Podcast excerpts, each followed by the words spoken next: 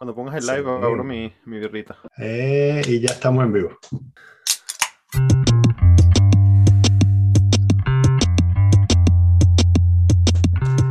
Me, me llamaron fue para hablar de cripto, ¿no? Vamos a hacer un episodio de seis horas sobre el que Bitcoin. vamos a ir por el white paper Sí. de Bitcoin y nos vamos a tener en cada párrafo y vamos a hablar un poquito de Y en, la, en, la última, en los últimos tres minutos Sí. podemos hablar de la situación de. Este, te voy a decir de, de, de dónde vengo, que es una cosa que decía eh, hace un par de episodios, eh, bueno, que lo hablamos incluso cuando estuviste la otra vez aquí, ¿no? Que, que la, la información del otro lado de la cortina de hierro no fluye a este lado del mundo, ¿no? Y entonces, eh, o sea, digamos, tú puedes, yo, yo tengo mis posturas y, y, sabes, este, Claro. es difícil, difícil convencerme de otra cosa, pero oigo poco del otro lado. De hecho, oigo mucho de, digamos, lo más escandaloso, ¿no? Es que, o sea, oigo mucho, qué sé yo, de RT o de Sputnik, o, sabes, que Claro. es una cosa como más militante y que yo creo que es el equivalente, para hacer la- el ejemplo contrario, es el equivalente de que tú en Rusia solo vieras Fox News. Correcto. ¿Sabes qué es la cosa sabes, la más loca? Este, o, o, o los programas más locos de CNN, que también los hay, ¿no? Pero, Exacto. pero a, a este lado, como sabes bien, porque usas VPN, eh, no se filtra, eh, no se filtran las, las opiniones ecuánimes, no se, no se filtran las, las opiniones contrarias, más allá de lo que vemos como un reportaje de que detuvieron a tantas personas por protestar en contra de la guerra, o qué sé yo. ¿no? Ujú, Entonces, eh, quería como que partir de ese punto medio, ¿no? Quería decirte, ¿sabes? Que, que, que no, que, que hay, hay algo, ese silencio me hace ruido. Claro. Claro. Em, bueno, antes de empezar nada de lo que vamos a hablar, yo quisiera hacer como que un pequeño preámbulo y el preámbulo es el siguiente. Em, yo no, o sea, si tú me hubieses, si yo fuese el presidente de Rusia, o sea, yo no hubiese iniciado una- ninguna guerra, ¿no? Eh, o sea, em, si yo fuese el presidente de Rusia, yo hubiese, estoy bromeando un poco, yo, yo hubiese eh, secuestrado al presidente de Ucrania en, en una vaina friki ahí y lo hubiese hecho firmar un papel. Eso es lo que... Y, y ya como que, ups, ay, mira, qué bolas, esto pasó y fue, fue muy increíble. La Em, cual aceptó. Se le presentó una renuncia, la cual aceptó. No, o sea, sería, no, sería dicho públicamente, si yo fuese presidente, sería públicamente que la vaina fue forzada. Ya les voy a explicar por qué a lo largo de este tiempo, que no fue que la aceptó, la vaina fue, mira, esto tenía que pasar, punto. Mm. ¿Ok? Em, o sea, diría, diría eso como que, como que antes de un preámbulo, que yo jamás hubiese empezado esta guerra. Nada de las personas a las que yo les voy a hablar a lo largo de este podcast hubiesen querido empezar ninguna guerra. Mm. Es cierto que Ucrania y Rusia son países aún más hermanos que Colombia y Venezuela. Es aún más hermanos que Colombia y Venezuela. Sería algo así como, imagínate que hace 30 años el Estado Sucre se hubiese separado de Venezuela. Y, eh, hoy en día están los sucreanos y los venezolanos, pero hay como que una vaina mezclada, porque esa vaina fue hace nada, o sea, eso pasó en 1990. Eh, Lo- en los ucranianos. Ah. Los ucranianos. I see what you did there. Impresionante, vale. Es perfecto. Los ucranianos. Wow, podemos cerrar el podcast ya, y, o sea, sería un ya. éxito. O sea, Bueno, por- solo gracias, por gracias por venir. Ya, sí, fue buenísimo, chévere.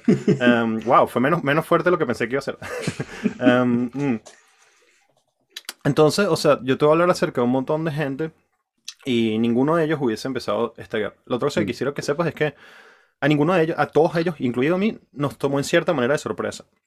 Eh, nadie estaba como que, ah, mira, ¿sabes? Yo, yo entiendo que la BBC estaba reportando eso y que estaba todo como que parecía evidente desde el punto de vista de los medios occidentales.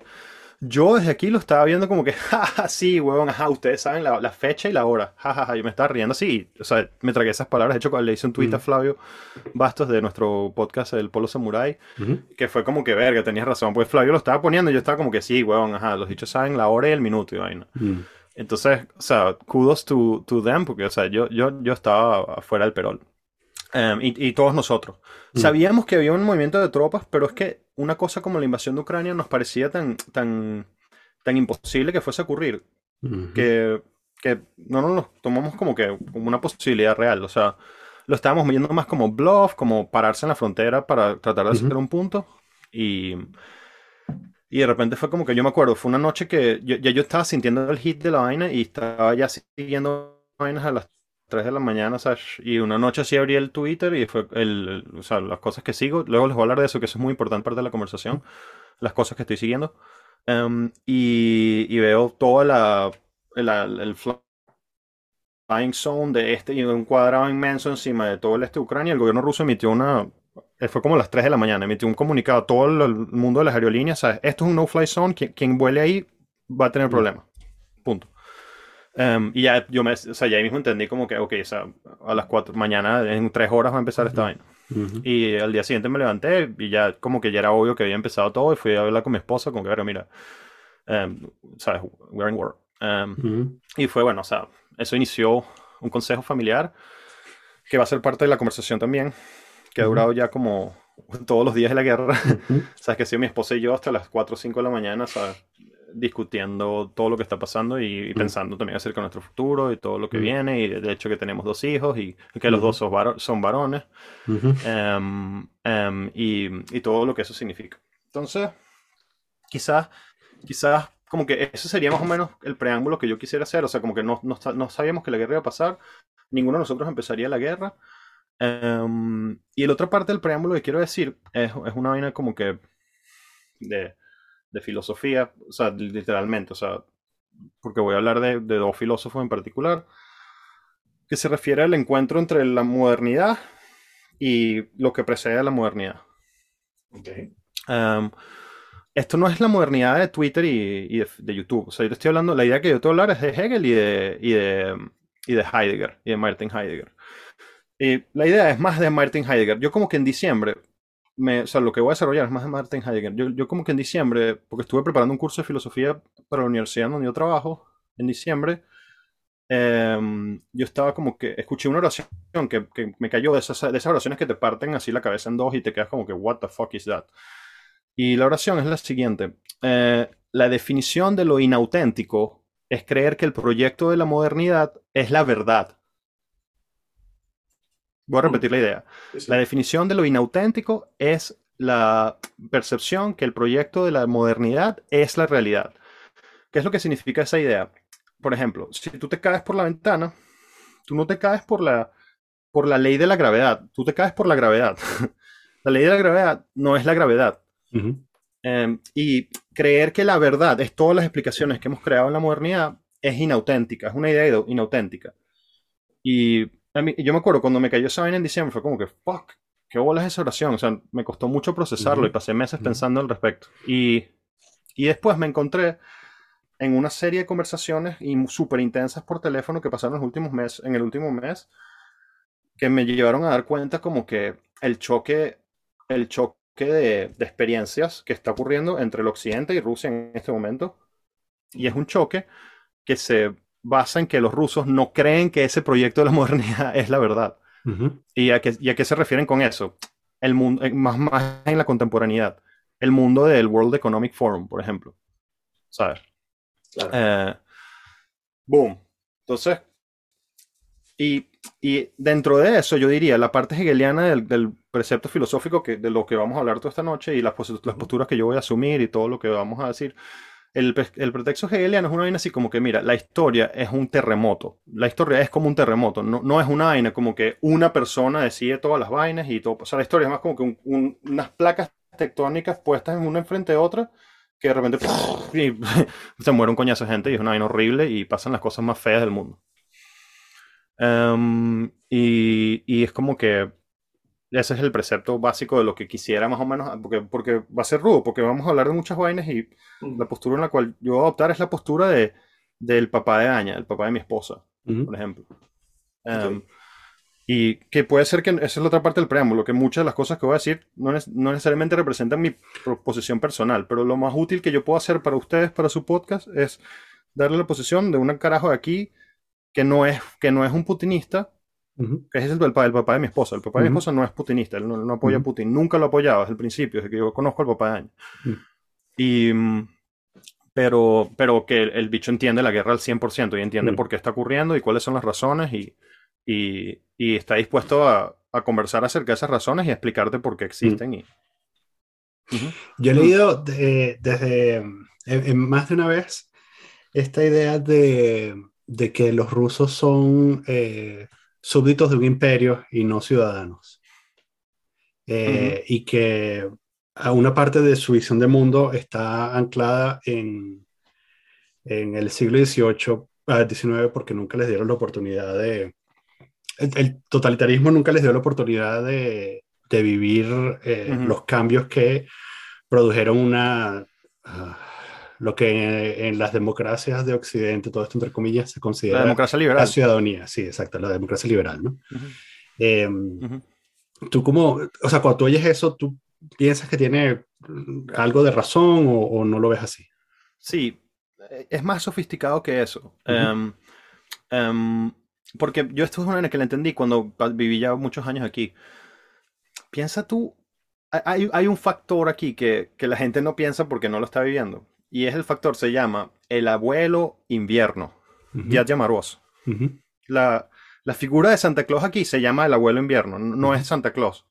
Eh, o sea, cuando tú lees los libros a los niños y tal, no sé qué, es Díaz uh va a venir. Y o sea, el invierno es en la columna dorsal de este país, o sea, y hoy en día vivimos un invierno con calefacción y no sé qué, pero esa vaina en la historia fue hace cinco minutos, o sea, si Rusia tiene una historia de mil años, 900 años de esos mil años, la gente vivía en un peladero de mierda en el medio de la nada, cagados del frío, ocho meses al año. Y, y esa vaina hace que uno tienda a gravitar a una figura central fuerte que, que, gobierne la vaina. Porque ¿cómo coño tú sobrevives ese invierno? Esa vaina es un peo, weón. Esa vaina es Imagínate cómo coño sobrevives ese invierno en el 1800. Entonces, no es una vaina como que no nos, no nos dieron, y voy a hablar de nos porque yo soy ruso ya, o sea, es mi nacionalidad ya. yo creo que, yo creo que hiciste la aclaratoria de que incluso en algunos casos no estás hablando de ti, pero exacto, del colectivo que representas ahorita en este momento, en esta, en esta conversación, pero escapaste de Venezuela, ¿sabes? sabemos, sabemos toda la historia, ¿no? Exacto, entonces, el... Em, no es como que no nos dieron la oportunidad de, de experimentar algo que no es autoritario. Es como que nunca queríamos eso. o sea, nunca queríamos una cosa que no sea así, porque así es como se gobierna este lugar. Em, y en mis conversaciones con mis amigos, uno de ellos han sido muy intensos y he perdido amistades, ha sido burde complicado, ha sido burde rudo. Em, eh, en una de esas conversaciones, un amigo me está diciendo como que nosotros no hacemos eso, refiriéndose a, a cómo, cómo, Rusia se gobierna. y yo le dije, ¿quién somos nosotros? Y me dijo, el mundo. Y yo como que, pero por favor, o sea, hay mil millones en China de gente que en China que no le interesa la democracia liberal. O sea, no es lo que están buscando ellos. Nosotros lo vemos desde afuera como que, ay, qué bolas, no la tienen. Y es que ellos no la quieren, por eso es que no la tienen. Eh, hay veces, yo entiendo que hay veces que el occidente tiene que agresivamente imponer algo, ¿sabes? Una vaina así como un califato, una vaina. O sea, es que esa es la vaina, que la historia, la historia es un terremoto. Hay veces tú eres un tipo que vive en Siria y de repente te cayeron unas bombas de un avión norteamericano y se te jodió toda la vida eh, por un coñazo de razones. Eso no es como que porque Biden o porque Obama. O sea, es porque hay un califato y está Assad y, Rusia está apoyando a Assad, entonces, hay un peo ahí, entonces, bueno, los americanos empiezan a armar a la oposición, entonces Rusia está del otro lado apoyando a Assad y Rusia tiene una base en Siria desde la Unión Soviética, eh, ¿sabes? Etcétera, ¿no? Cosas así. Em, entonces eso, yo vuelvo, vuelvo a la idea que como que algo que la gente la gente tiene una idea muy errada, que es pensar que todo el mundo está aquí, tiene una bota de un militar aquí en el cuello eh, para que ellos digan lo que tengan que decir. O sea, no, weón, la gente, la gente está alineada no con Putin, sino con, con, con lo que significa Rusia. Entonces son dos cosas que están muy separadas aquí. O sea, por eso el papá de Aña puede ser antiputinista y puede, puede al mismo tiempo entender por qué la guerra está ocurriendo y pensar que, que hay razones geopolíticas para que ocurra. Y una persona como él se sentiría, se siente amenazado, por ejemplo, de que, de que la OTAN esté a las puertas de, de Rusia. Mira, mira, yo, yo estaba en la casa, en la, casa, la dacha, o sea, vamos, tenemos que entender qué es la dacha y es muy importante, esas son las casas de campo que tiene todo el mundo aquí, la dacha. Eso es muy importante. Yo estaba en la dacha con los, con los viejos de Aña y la mamá de Aña, que es un ángel del amor de la vida, ¿sabes? estaba jugando con mi hijo y, así tripeando y estábamos en la cocina y yo le dije, Tatiana, para ti el tema de NATO es una línea roja. Y la jeva fue así como que se prendió un fuego atrás, así que, ¡por supuesto! y no es porque ella está adoctrinada, marico, ella jamás ve RT o, bueno, aquí, lo, aquí la gente no ve RT porque RT es un canal internacional. Eh, eh, aquí la, gente ve Pierre Canal, del canal 1 se llama así. Em, y otra serie de canales. Eh, ella tiene un entendimiento geopolítico lo suficientemente profundo como para comprender qué es lo que significa que la OTAN forme parte de Ucrania. Y, y ese más o menos es el punto determinante. No es, no es solamente el punto determinante, pero es uno de los puntos determinantes. Sí. O sea, la respuesta a tu pregunta es sí, totalmente. Sí, sí. No, bueno, varias cosas allí. Este... Sí creo que hay cierta lógica en el sentido de decir que hay países que rechazan, de pronto no la modernidad, bueno, es que la modernidad es muy vasta, como dices tú, y si vamos a llegar hasta Hegel es complicado, pero digamos para ponerlo en dos platos, eh, el neoliberalismo económico que quieren imponer, eh, el, los, bueno, los dominantes del mundo, etc. Yo puedo entender que ciertos países quieren rechazar eso, bueno, Venezuela lo hizo, ¿no? Con los países alineados, etc. Y supongo que hasta cierto punto tienes derecho a, pelear esa pelea y decir, nosotros escogemos gobernarnos de otra manera. Pero lo que no estoy entendiendo, y de pronto por ahí también va la, la, pregunta de Daniel, es eh, hasta qué punto eso te empuja a invadir otro país. O sea, ¿por qué la OTAN es una amenaza tan grande que tienes que ir a, a matar gente ucraniana eh, en vez de decir, bueno, hagan ustedes su cosa, yo me voy a quedar aquí con mi, mi cuestión rusa y nos vamos a gobernar como nos dé la gana, y, bueno, cada quien con su, su modelo. La, la, la, la, respuesta a esa pregunta es burda complicada, o sea, tiene muchas, muchas líneas, ¿no? Lo primero que tienes que entender es que esta guerra es acerca de Crimea. O sea, la razón por la cual está, la mayor, la razón más gruesa por la cual, bueno, no, las dos razones más gruesas por las cuales esto está ocurriendo hay como que cinco razones eh, detrás de por qué el ejército ruso empezó a, hacer esto. Ah, pero me acordé de algo. Antes de entrar a esas cinco razones, hay una vaina que entendí una vez que empezó a ocurrir esto. Porque obviamente, o sea, para mí esta vaina es súper confuso. O sea, es como que, wow, fuck, pum, ¿no? Y es un coñazo de pensamientos y... Eh, y hay una vaina que entendí que se trata acerca del excepcionalismo. O sea, mira, una, otra parte del disclaimer, yo amo a los Estados Unidos con toda la pasión del mundo y el, la, posición que ellos ocupan en el mundo es 100% merecida y punto. Entonces, fíjate esta vaina. A, ti no te gusta que Estados Unidos invada Irak y Afganistán y a, y Libia, eh, y, etcétera, o sea, name it, you name it. Ah, bueno, ok, ve y quítaselo. Ve, y quítales ese, derecho. Ese, no ese derecho, sino ve y quítales esa, esa, esa, esa responsabilidad autoatruida. Sí, sí. Ah, ok, bueno, les vas a tener que caer a tiros en Washington DC para quitarles eso. O sea, no te lo van a dar, ¿entiendes? Porque esa vaina se ganó, ese, ese, ese privilegio se ganó históricamente a, a tiros. Literalmente. o sea, no todos los países gozan de ese excepcionalismo. Y ese excepcionalismo no es bonito, no es bueno, a nadie le gusta, no es, o sea, no es como que genial, eh, que chévere que existe, pero existe. Punto. O sea, es como que no pensar que existe es no pensar que la realidad no es como es, porque la realidad es así. O sea, eh, hay, hay, cuatro países en el mundo que pueden hacer lo que quieran y hay 200, 188, no, 200 y pico que no pueden hacer lo que quieran. eh, la guerra de Rusia es por eso, es por preservar ese, ese, ese, ese, espacio. Y ese espacio se ganó a tiros. Aquí se murieron 22 millones de personas en la Segunda Guerra Mundial. Y, y, Rusia hoy en día tiene 5.800 millones de armas nucleares. Eh, 5.800, gracias a Dios no son millones, 5.800 armas nucleares. Em, entonces, hay un punto de seguridad, o sea, de la seguridad de la nación que, que, es, que es innegociable, que no es lo de la OTAN, es muchísimo más denso de eso y lo vamos a hablar todo. Mm. Eh, que llegan a un punto en el cual el país que es excepcionalista dice, ok, se acabó, punto, se acabó este pedo. No, no vamos, esto no sigue adelante, ya. Lo dijimos por demasiado tiempo, no nos pararon bola y esto pasó. Listo. Em, claro. Yo, ¿Entiendes? A mí no, yo no es como que, hurray, qué bonito es esto. O sea. No, yo, sí siento, y de, pronto dame tu, tu, opinión al respecto, que en la apuesta de Putin hay una, un cierto diagnóstico que no está equivocado, en el cual él ve un declive del imperialismo, vamos a llamarlo imperialismo sin, la connotación peyorativa, ¿no? del imperialismo americano como policía del mundo, y que después de 20 años de guerras que los desgastaron en Irak y Afganistán, eh, y ahora tienes toda la izquierda que no quiere invadir nada y se están comiendo ellos mismos con las rencillas internas, entonces Putin dice, bueno, si hay algún momento en el cual te vas a enfrentar a este, a este toro, es ahora que está ya con tres veletas encima, ¿no? Y eso también tiene, tiene que ver con la, invasión. Y a eso le tienes que agregar el, el elephant in the room, que es COVID. Rusia se tiró dos meses de lockdown, lockdown y todo. Aquí no hubo massive printing del Banco Central, ¿sabes? Y eso, y marico, o sea, es que todo lo que pasó el 22 de febrero del 2022, eso estuvo planeado por ocho años. Sea, eso, eso estaba planeadísimo desde hace burda de tiempo. Y, y, o sea, y la, la, respuesta de COVID, yo te aseguro que hubo una, una, un meeting en el Kremlin viendo lo que COVID, ah, mira, ok, vamos a hacer esto. Nosotros vamos a reaccionar así y, vamos a ver cómo reaccionan ellos. Y se siguieron tirando por el barranco y los bichos de aquí están y que, ¡ja, qué bola! Se están tirando un montón de, de, de tiros en el pie, pues. Mm. Vamos, pa, pum, vamos. Y fue. Ahora, mira, eh, para entender la vaina, vamos a dar otro, otro de esos disclaimers. O sea, yo obviamente estoy parcializado. O sea, no, no puedo ver las dos, los dos lados porque no conozco el otro lado. O sea, y, y de una digo que el otro lado me parece 100% legítimo. O sea, si, si yo fuese un ucraniano, que un colombiano que se me hubiese casado con una ucraniana y yo ahorita viviese en Kiev, ¿sabes?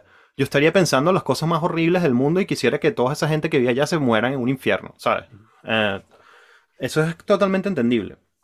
Um, pero entonces, o sea, ese sentimiento, ese dolor, ese, ese, sufrimiento, o sea, yo el otro día estaba jugando con mi hijo y mi hijo se pegó un coñacito ahí, ¿sabes? Jugando y me dijo, ay, bolna, bolna, en ruso significa, ay, me duele, me duele. Y, yo lo estaba cargando, o sea, y yo estaba pensando, hay un tipo ahorita que está cargando a un niño que le está diciendo, bolna, bolna, y que el niño se está muriendo ahorita, en este segundo, mientras que yo estoy jugando aquí con Siri. O sea, obviamente estoy conectado hasta ese nivel de dolor y todos los días lo paso como que, wow, qué bola, ¿qué está pasando?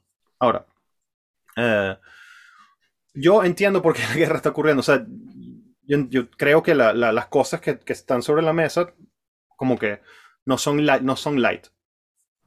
Eso es lo que he entendido después de mucho tiempo. ¿Cuál es mi fuente de medios? Yo jamás en mi vida he visto ningún medio gubernamental. Porque esa es la otra vaina que ustedes tienen que entender. Todo el mundo aquí odia los medios gubernamentales porque son una mierda. No es porque es mala programación, es por lame, ¿sabes? No está up to date. Y, o sea, nadie de mis círculos, excepto las abuelas y los papás más viejos, ¿sabes? Nadie ve Pierre Canal. Todo ocurre en Telegram. Todo ocurre en Telegram. Toda nuestra vida ocurre en Telegram. Todas nuestras fuentes de noticias, canales de Telegram, eh, con, con, medio millón, un millón de suscriptores, ¿sabes? Eh, y no son noticias, son como que gente que está ahí tirando links, gente que conoce a personas que están en las ciudades de Lugansk, en, Donetsk, en, en, Mauripol, y que están recibiendo fotos desde el down, desde, la, desde el War Zone, mandados a Telegram y, y a todo el mundo. Es un ecosistema inmenso. Hay un bicho que se llama War Gonzo, por ejemplo, que es un, es un carajo que bicho sigue al ejército ruso bueno, en, en, los conflictos y filma todo. Y bueno, si lo matan, se mató. Y el bicho es un reportero de guerra independiente y tú le pagas por, por PayPal si quieres o lo que sea, o cripto, y, y el bicho cubre, y marico, tiene, tiene un drone y te muestra todo, la, es una locura lo que está haciendo el bicho. Um, y entonces, o sea, eso es lo otro que quiero que sepan, todas mis fuentes son esas, o sea, y, y, todo el mundo que me rodea, 100% de la gente que me rodea. Entonces, esta vaina a ser un poquito larga, así que, sorry, si, no sé si quieren hacer una pregunta en este momento, porque tengo muchas vainas que decir hacia adelante. ¿Cómo, ¿Cómo, lo ven?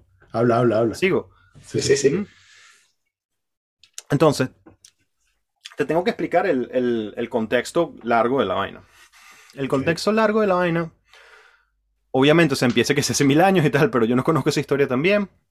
Em, y, llega, o sea, y, nos, y nos tenemos que parar como que en el año 91. De nuevo, imagínate que Imagínate que Venezuela y Cuba formen una república, eso lo hablamos la vez anterior, igual lo repito, imagínate que Venezuela y Cuba formen una república y que la administración del Estado Sucre eh, queda para Cuba. O sea, porque así fue. Se fue como que, ah, mira, bueno, la oficina de Cuba administra el Estado Sucre. Ok, chévere. Y después esa, esa unión se rompe y el Estado Sucre queda, queda como que sale afuera de Venezuela y dentro de Cuba. y es como que, y todo el mundo como que los ucranianos, los ucranianos, ¿sabes? Los bichos y que, verga, chamo, pero yo soy venezolano, ¿qué pasó? Entonces pasaron 30 años y, y se quedaron ahí como que, uh, la mayoría de esa gente, o sea, mientras más cerca estás de la frontera entre Rusia y Ucrania, más, más largo es el, el, el, diapasón de gente que, que son rusos, que, que, que, son rusos que, jamás han, ¿sabes? Que, se quedaron en otro país como que, fuck. Y esa es parte, es Lugansk, Donetsk y, Crimea, y inclusive llega hasta Odessa. Es como que prácticamente toda la costa y, y entonces el elephant in the room de esta vaina es que en los últimos ocho años en el Lugansk y el Donetsk se murieron 13.000 personas a manos del ejército ucraniano. Y eso es como que el elephant in the room de esa vaina. Y esa gente son rusos. Entonces, en el vector, y son 13.000 personas, son como que, ¿cuántos 9-11? Son como que 7, 8, como que, o 6 9-11, o 5 9-11, una vaina así. O sea, es un coñazo de gente. Y yo tengo eh, amigos del trabajo que su tía vive en Lugansk y, ¿sabes? Y es como que bombas todos los días, tiroteos por los últimos ocho años. Em, ¿Qué pasó ahí? Que en el 2014 hubo una situación burda de, explotada en Ucrania. Ustedes lo saben, lo del sí, Euromaidan. Hablamos también, sí. Exacto. Entonces, exacto. Entonces, en el Euromaidan, como que Ah, yo estoy seguro que es que cuando esas cosas pasan, hay un sentimiento popular legítimo que es cierto y que la gente siente realmente. O sea, tú no puedes prender estas vainas desde la nada. O sea, no es como que los americanos planearon toda la vaina. No, no, O sea, hay un coñazo de gente ahí que quiere algo y después los, los poderes geopolíticos le dan un push a, quien, quien ellos les más les interesa que llegue, ¿no? Y Estados Unidos hizo eso en el 2014 hacia, hacia una facción más favorable hacia el occidente y menos favorable hacia Rusia. Y y esa vaina generó que la gente que vive en estas repúblicas, incluido Crimea y Donbass, Donbass y Lugansk, eh, Donetsk y Lugansk, perdón, em, coño, como que se conchuparon ahí con el ejército ruso. El ejército ruso hizo unas operaciones secretas que gente enmascarada y los ayudaron a toda esa gente a más o menos organizar una especie de referéndum. En Crimea lo lograron. Fue mucho más fácil porque en Crimea era overwhelmingly demasiado ruso, o sea, es como que era demasiado, o sea, sería algo así como que Maracaibo, ¿sabes? era, demasiado ruso. Eh, y por eso fue más fácil hacerlo ahí, porque la resistencia fue menor. Pero en el Donbass y en el, y en el, y en el, y en el, ah, en Lugansk y en Donbass, eh, fue más difícil hacerlo y el gobierno ucraniano mantuvo el control de esa vaina, pero se armó una guerrilla ahí y se empezaron a caer a tiros por ocho años. Eh, y esa vaina mató a 14.000 personas. El gobierno ruso también estaba ayudando a esa gente, seguro, con armas y, con todo, o sea, eh, porque era en sus intereses y eran los intereses de la gente rusa. Y, y, nada, eso es como que la, una de las columnas del, del conflicto. Em, ok, pero ya, me acuerdo, este, solo para, para, comentar de eso, para contrastar los puntos de vista, porque nosotros que tenemos acceso a otro tipo de, de fuentes de comunicación, la, narrativa que nos están dando es que el pueblo ucraniano detesta a los rusos, que los rechaza categóricamente y que por eso es que están peleando y son tan valientes y corajidos y por eso es que Rusia no ha podido invadir eh, bien. 70-30. Pero ¿dónde están los ucranianos este, cantando vítores a, la armada rusa que va invadiendo? O sea, yo lo que veo, lo que vemos nosotros, ¿no? Son gente que le, le, cae bombazos a los rusos apenas los ven. O sea, tienes, tienes videos de camiones rusos que van y les están cortando las líneas de aprovisionamiento, ¿no? Totalmente. 70-30, yo diría 70-30, 80-20, quizás. 80 em, a favor de Rusia, dices tú. No, no, no, no, no, a favor de Ucrania. 20, 20 ah, a favor de Rusia. Yo diría 80-20. Em, y mientras más te vas acercando hacia, hacia Polonia y Rumania y, y Hungría, más, más se va desapareciendo esa, esa, esa composición. La única gente que ahorita está como que, yeah, qué bolas, qué bien que llegan los rusos, son la gente de Lugansk, de Donetsk y Lugansk. Que, que, ellos ya estaban ahí medio adentro, ya estaban ahí medio, eh, que era lo que querían, bueno, o digamos, era lo que habían planeado, no lo sé, o sea, podía ser que era lo que querían, podría ser que, ser que fue un plan militar ruso, most likely los dos, porque tú no puedes mantener esas cosas así si realmente la gente no está on board. Em, o sea, si la mayoría de la gente, tú no puedes como que apunte de, pistola, lo puedes hacer por un cierto tiempo, pero en algún punto esas vainas se caen. Eh, em, si la mayoría de la gente no está de acuerdo, o sea, la vaina no, no ocurre. Entonces, eh, sí, es, es, una minoría, es cierto lo que tú dices. Eh, es mentira que los rusos estaban esperando que eso iba a ser así, eso es una construcción mediática. Em, o sea, que los rusos no estaban esperando que los iban a recibir con los brazos abiertos en Kiev o en el Lvov, los rusos están esperando que los reciban con los ojos abiertos en el Lugansk, en Donetsk y, en el norte de Crimea. Em, entonces, la columna 1 es la guerra en el Donbass y en el, y en el, en el Lugansk. Em, Putin se tiró, fue de cómico, se tiró como que un podcast de una hora la noche de la, de la invasión, literalmente. la mañana, un podcast de una hora, sí, Putin. Y, o sea, hablando así, explicando toda la historia de la vaina y lo que estaban planeando hacer y por qué y tal, no sé qué. Y, y nada, o sea, él lo que dijo en ese momento fue, esta es la conclusión de la guerra del Donbass. Eh, o sea, este no es el principio de una guerra nueva, es la conclusión de esa guerra. Um, um, por, por, esta primera razón. La segunda razón es, es Euromaidan. O sea, es toda la vaina de Euromaidan y la participación americana en Euromaidan. Podemos llamarlo conspira teorías conspiratorias. No tenemos pruebas de eso. Chévere. O sea, John McCain hablando en Euromaidan para mí es suficiente prueba de eso. O sea, ¿qué más necesitas? O sea, imagínate un congresante ruso parado en, la, en, la, en las protestas en Ottawa de los canadienses. Imagínate a, él el, el congresante ruso más importante de todos parado ahí hablando con los canadienses. Yeah, Russia supports the truckers in Canada. Come on, man. O sea, Rusia no puede hacer eso. ¿Entiendes? Volvemos al hecho de qué es lo que los países pueden hacer y no pueden hacer. Rusia no tiene el poderío militar como para hacer algo así. Estados Unidos lo tiene y por eso es que lo hace. Entonces, pensar que eso no es una realidad, a mí me parece un poco iluso, ¿sabes? Es como que, whatever, ok, yeah, teenager, if you think like that, fine, pero, come on, ¿sabes? Eh, y Rusia lo hace del otro lado, y China lo hace del otro lado, y Francia lo hace en, no sé dónde, y Alemania lo hace en no sé dónde, y UK lo hace en no sé dónde, y ese es el juego geopolítico, o sea. Um, entonces, es obvio que los Estados Unidos tienen un interés fuerte en que Rusia no sea una potencia, o sea, what's the, what's the mystery on that, ¿sabes? Um, y que es obvio que los Estados Unidos activamente hace algo para, para evitar eso. Um, y fair enough, yo creo que eso es lo que los Estados Unidos tiene que hacer, porque es que es el líder político global. Perdón. ¿Quieres decir algo? Sí, yo creo, gracias, yo creo que eh, em, a, mí también me hace ruido la, la narrativa esta de la de que, de que es que están contra nosotros porque no quieren que surjamos.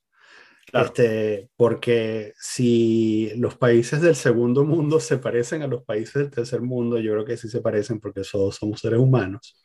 La razón de por qué Latinoamérica está hundida no es porque los gringos nos tienen la bota puesta. Absolutamente. La, razón de por qué los países del tercer mundo están hundidos es porque somos unos ineptos.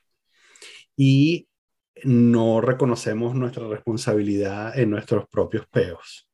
Entonces, en algunos casos, por conveniencia, algunas potencias tratan de ayudar a los países del tercer mundo.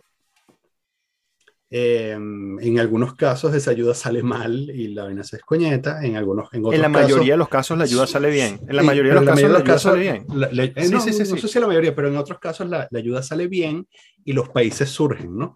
Pero no es que... Chile, es un gran ejemplo. Por ejemplo, Chile es un gran ejemplo. Pero no, es que no es que no, o sea, están contra nosotros, es que, marico, no te dejaste ayudar, huevón. Eh, y, y, con esto también, también la vaina aquí. y, también, o sea, yo creo que, bueno, el, el, el, este, había, bueno, este interés de que, de que, bueno, por supuesto, este, Ucrania forme parte, o sea, tenga una democracia liberal y forme parte de, de la Unión Europea y todo eso, ¿no? Porque, bueno, más consumidores es, es, siempre mejor, ¿no? Este, claro. Y, pero, pero por otro lado, o sea, hay, hay, no puede ser que quizás Rusia no se dejó ayudar en 1990 y algo. No se dejó ayudar bien. Claro. Es que, ese, es que esa es la vaina, que, que mm, yo me he dado cuenta, burda, obviamente, o sea, yo, me, yo le echo vaina en las noches y le digo como que, verá, que ladilla es que me siento demasiado chavista en este momento, o sea, estoy diciendo vainas que son como que el, el, el talking point de chavismo, así que, verga, chamo, que, que asco, me siento, o sea, pero e, es, muy fácil, es muy fácil caer en ese, en ese guion, pero es muy fácil también ignorar que este sitio es lo que el, o sea, lo que el chavismo veía como algo, ¿sabes? Como referencia, y el sitio no es la referencia, el sitio es el sitio. Entonces, la postura aquí no es como que ellos no nos dejaron ser y no nos dejaron ayudar o whatever. La postura es como que fuck you, o sea, nosotros somos diferentes y no vamos a usar sus mismas reglas. Punto. And if you don't like it, we have 5000 nuclear weapons.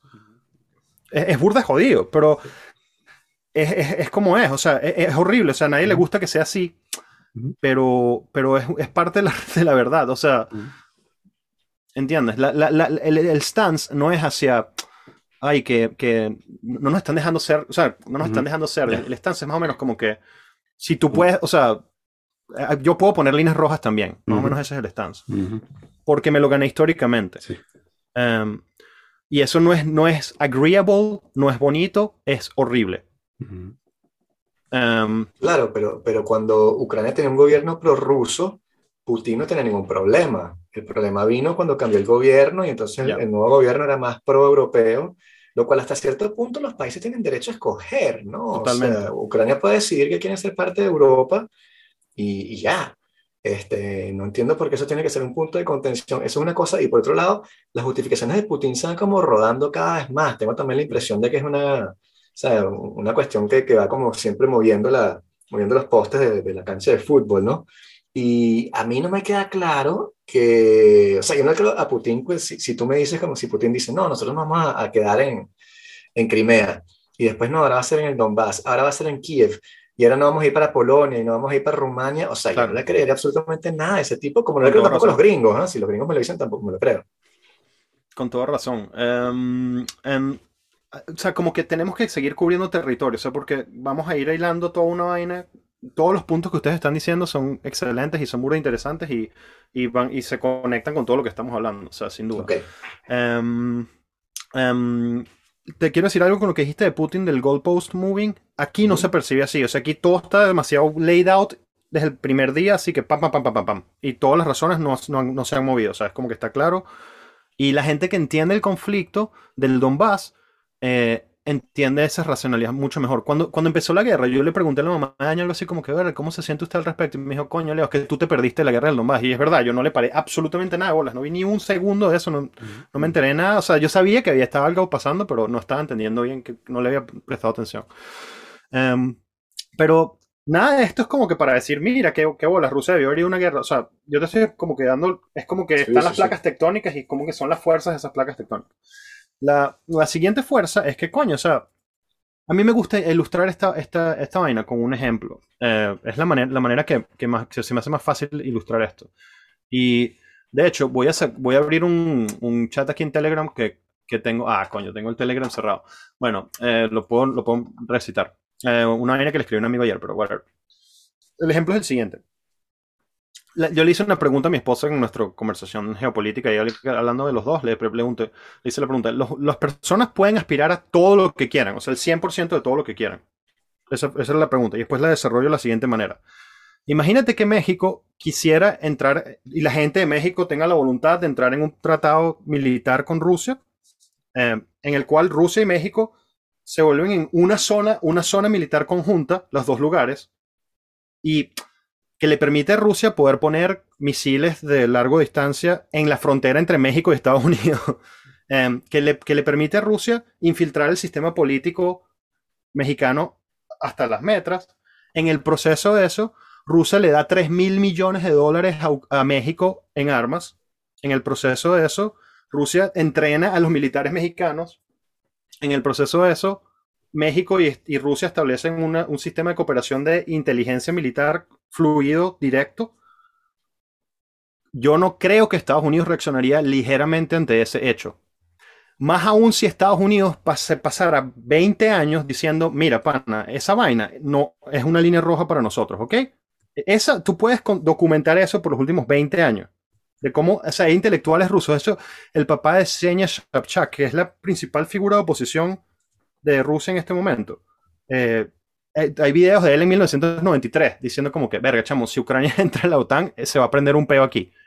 o sea, y tú puedes verlo con gente pro-Putin, anti-Putin, chamos de 17 años, mamás, papás, lo entienden clarito, porque lo que significa que Ucrania entre en la OTAN significa todo lo que yo te acabo de decir, y todo lo que yo te acabo de decir ya pasó. O sea, Estados Unidos le dio 3 mil millones de dólares de armas a Ucrania, o sea, y ahorita le, está, le acaban de dar 800 millones de dólares más eso es lo que Estados Unidos tiene que hacer. Lo comprendo, pero es que eso va a prender un peo. O sea, no, no, hay manera que eso no prenda un peo. Cualquier persona que piense que Estados Unidos reaccionaría calmamente ante eso, no, no entiendo en qué mundo está viviendo. O sea, eh, los ucranianos sí tienen el derecho de aspirar a eso. Pero es que está el tema del excepcionalismo que les hablé hace un rato. O sea, qué mala leche te cayó que tu vecino es Rusia. Esto no, yo no le estoy diciendo al pueblo ucraniano, que usted no puede apoyar eso. Lo que estoy diciendo es que si apoyas eso te va a caer una vaina encima. O sea, no, no es bonito que sea así, pero es que va a ser así. No, no, no, se entiende, se entiende tu punto, no, no queda, o sea, se, entiende que, no estás diciendo que no es así. Sí, es que me, porque he perdido amistades por esto, por eso es que estoy teniendo como que con tanto cuidado, porque yo entiendo que es burda de, es burda de, es un punto de vista burda de, de, de disagreeable, o sea, decirle un coño a 40 millones de personas saben que, mira, sabes, no, ustedes no pueden aspirar a algo. Sí, claro, pero y siguiendo en esa línea de pensamiento, o sea, entiendo lo del punto, eh, igual a ver, igual en México ganan los comunistas y no pasa nada, ¿no? Exacto, pero imagínate en Canadá o algo, no sé, o sea, un ejemplo. Eh, pero, mm, y, y, México no fue, o sea, alguien dirá, bueno, pero México no fue nunca parte de Estados Unidos. ¿Sabes cuál fue el ejemplo que, perdón que te interrumpa, ¿sabes cuál fue el ejemplo que yo le dije a mi esposa? Imagínate que la población de Alaska quisiera formar parte de Rusia de vuelta, o sea, en este momento. No jamás pasaría, o sea, no habría manera de que eso ocurriera, se mataría un coñazo de gente ahí. Sí, sí. Ah. Que por cierto, uno de los argumentos esos que, que he leído por ahí también es que eh, bueno, o sea, ¿por qué te preocupa tanto la frontera de, con la OTAN si, tiene, si tienes a los Estados Unidos a 50 kilómetros en el estrecho claro. de Bering? Claro, pero es que ahí está la parte de Crimea. Perdón, sé que querías decir algo, luego te digo esa parte. Ahí está la parte de Crimea. No, no, claro, y, exacto, porque tiene más sentido todo, o sea, el hecho de que bueno, que históricamente de que, de que Crimea este, o sea, haya sido una base naval y además una base naval tan estratégica y todo eso. Es como, en el, a la hora del Realpolitik, este, eh, eh, es como tiene más sentido, ¿no? ¿Sabes? Como tú dices, ¿no? Tú si quieres puedes seguir pensando como un adolescente, este, o puedes hablar de, bueno, de cómo son las cosas en el mundo de verdad. El, no, lo que, lo que, lo que te iba a decir con, con eso de, con eso de México es, bueno, probablemente los Estados Unidos reaccionarían de mala manera.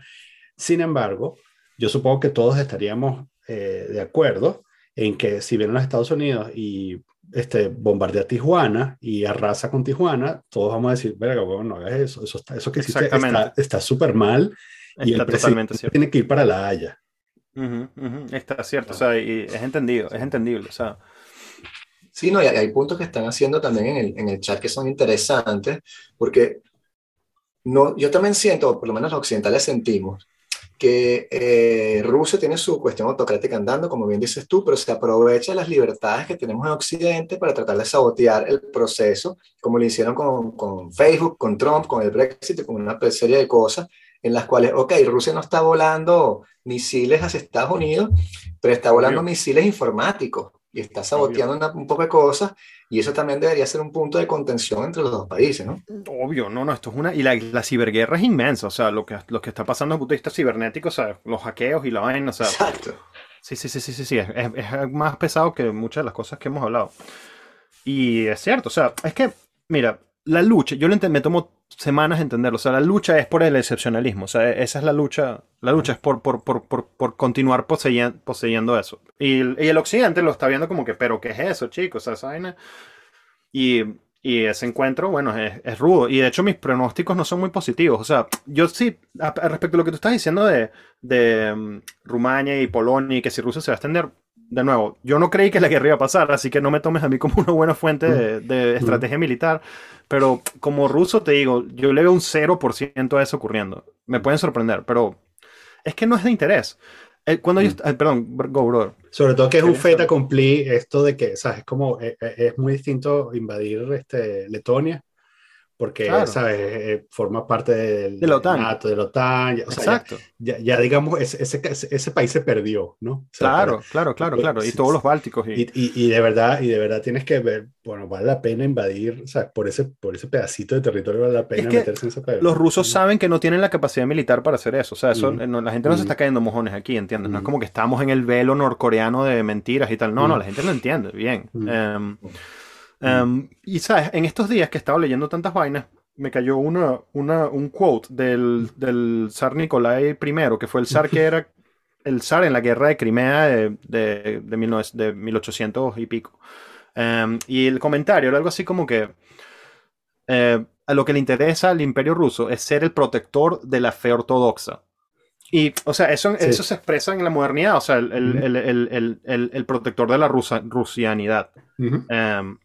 Y aquí el objetivo militar siempre ha estado claro que, o sea, aquí nadie se le... No, no, no quiero decir nadie, porque sí les quiero hablar de un punto de vista que me he encontrado por ahí.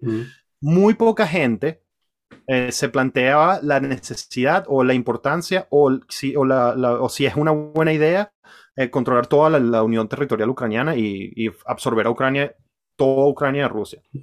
Em, como que nadie quiere eso. Es obvio que no va a funcionar. Es obvio que va a ser una matazón todo el tiempo. Es obvio que los ucranianos no quieren eso. Y nadie está planteándose eso aquí. el Donbass en Lugansk y Crimea es otra historia. Pero iban a. O sea, pareciera que la intención inicial era decapitar al gobierno, ¿no? O sea, ahí vamos a entrar a la parte de, estrategia militar, que es burda interesante. Y hay mucho de qué hablar ahí. Eh, pero lo que yo estoy entendiendo ahorita es que la movida hacia Kiev fue un bluff para movilizar las tropas ucranianas hacia otro lugar.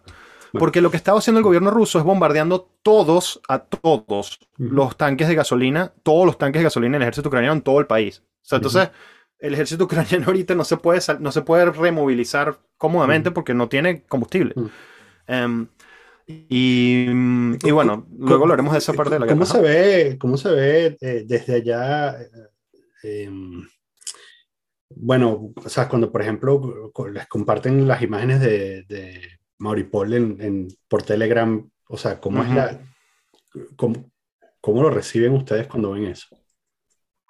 Tenemos que hablar, qué bueno, qué, qué buena pregunta, y se, te va a dar la siguiente columna eh, de la conversación. O sea, hasta ahora teníamos eh, las regiones que son más ruso orientadas, que estaban en la frontera entre Ucrania y Rusia, incluido Crimea, Em, eh, dijimos el Euromaidán, dijimos los millones, los 3 mil millones de ayuda militar de Estados Unidos a Ucrania. Y aquí viene el siguiente paso. Entre paréntesis, quiero hacer otro de esos disclaimers aquí, como que hablo con mucho cuidado porque esto es un tema de complejo y, y, no lo conozco tan bien, pero sí me he echado un puñal en los últimos días, así que he aprendido algunas vainas. Y, ninguno, de los, y ninguno de los tres está en, un refugio antibomba. Hay que hacer la Exacto. exacto, exacto. Em, y, y esa, ese, ese tema es cuando Putin empezó a hablar de la denazificación de Ucrania. Entonces yo estaba como que, ¿qué, ¿qué, es eso, vale? ¿Qué vaina tan, tan, tan propagandística? Es obvio que esa vaina es demasiado propagandística. ¿Qué vaina tan chimba? Eh, no sé qué, qué, qué, qué, punto tan low. Y me puse a investigar y un día que, no, ni siquiera me puse a investigar, me cayó un tweet un día de una vaina que me, que me fue como que, what the fuck is that? Em, entonces, continuando el disclaimer, yo no creo que Ucrania tenga un problema nazi. Yo creo que el 10% de Ucrania se alinea con ideas así. Sí, eso sí lo creo. Francia también. Eso sí, lo creo. Entonces, y, hay una gente. perdón que te interrumpa, eh, eh, estás en balas, perdona. El, el, y además, eh, yo argumento que, bueno, que, sí, que luego de 70 años de dominio soviético, algún porcentaje de, de, nazis te van a tocar, te, los tienes que rifar. En Venezuela van a ver, ¿sabes? Cuando, cuando se muera, cuando se muera Rosinés, después de que la maten, cuando el nieto de Dios mate a Rosinés, eh, va, a haber, va a haber un partido nazi en Venezuela seguro. Claro, pero también es que hay una vaina ahí que, o sea, hay, hay eh, un coñazo de ucranianos que se alinearon con los nazis en la Segunda Guerra Mundial. Un coñazo inmenso. O sea, de hecho, yo hoy vi un intercambio de tweets. Fue muy interesante. Entre, entre un grupo ucraniano de refugiados por la guerra y un, y un grupo de polacos que están recibiendo refugiados por la guerra. Y el tweet era los ucranianos diciendo como que nosotros enaltamos la memoria de esta persona, esta persona, y una de esas personas se apellida Bandera, es una persona muy famosa. Sí. Los, eh, los, ucranianos están escribiendo eso, y los polacos le escriben como que, mira chicos, esa persona es responsable por 100.000 muertes en Polonia, y ustedes están mudándose a Polonia ahorita a vivir aquí, mejor no hablemos de ese tipo. Em, eh, eh, o sea, es, cierto. Es cierto que yo no quiero entrar por el argumento chavista de que son unos nazis fascistas, no sé qué. Eh, porque la mayoría de la gente ucraniana son gente hermosa, e, e espectacular, de fe ortodoxa, con mucho amor por la vida. Y entonces, ah, pero hay una vainita ahí que yo no, no, no, ni siquiera lo quiero comer como pero, sino adding to this, eh, porque no es un pero. Em, me encontré una vez con un tweet de un carajo que es el líder del C14. El C14 es un, es un grupo eh, I mean, esa, ese 14 son las 14 como que palabras del, del, del Tercer Reich, no sé qué, ¿sabes? Eh, o sea, el número 14 tiene que ver con, con, una, una, serie de palabras de nazismo eh, burda y famosa. Y vi el, el, líder del C14, luego yo les paso este tweet, eh, hablando en una entrevista como que un mes antes de que la invasión ocurriera. Okay. Y Y el bicho diciendo como que, ¡ay! Está, está burlándose, está, echando vaina. Como que, ¡ah! La gente del occidente, los, los, los, los, losers europeos dicen, ¡ay, mira que les estamos dando armas a Ucrania! ¡Qué chévere que les estamos dando armas a Ucrania! Nosotros, la gente, los radicales ucranianos, lo que estamos agarrando es esas armas porque a nosotros nos gusta matar a rusos. Y el tipo te lo dice así en, tu cara. O sea, a nosotros nos, nos, da, nos da, nos da precol. Precol en Rusia significa un rush especial. Okay to us, it gives us precall to kill Russians.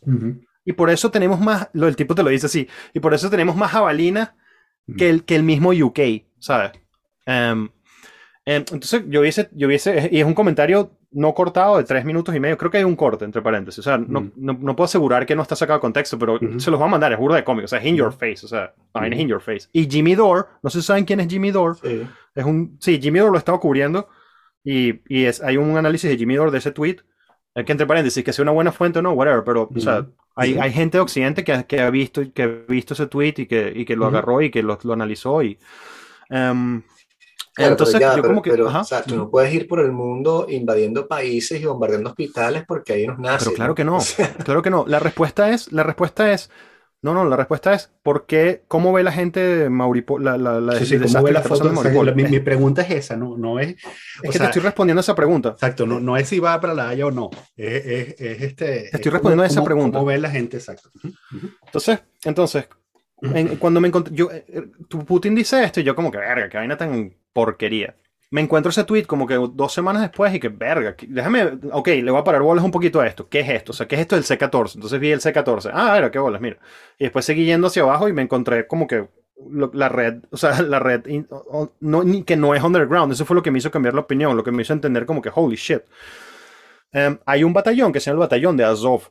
el batallón de Azov está, locación, está ubicado en esa región. De hecho, el headquarters del batallón de Azov está en Mauripol. Estaba.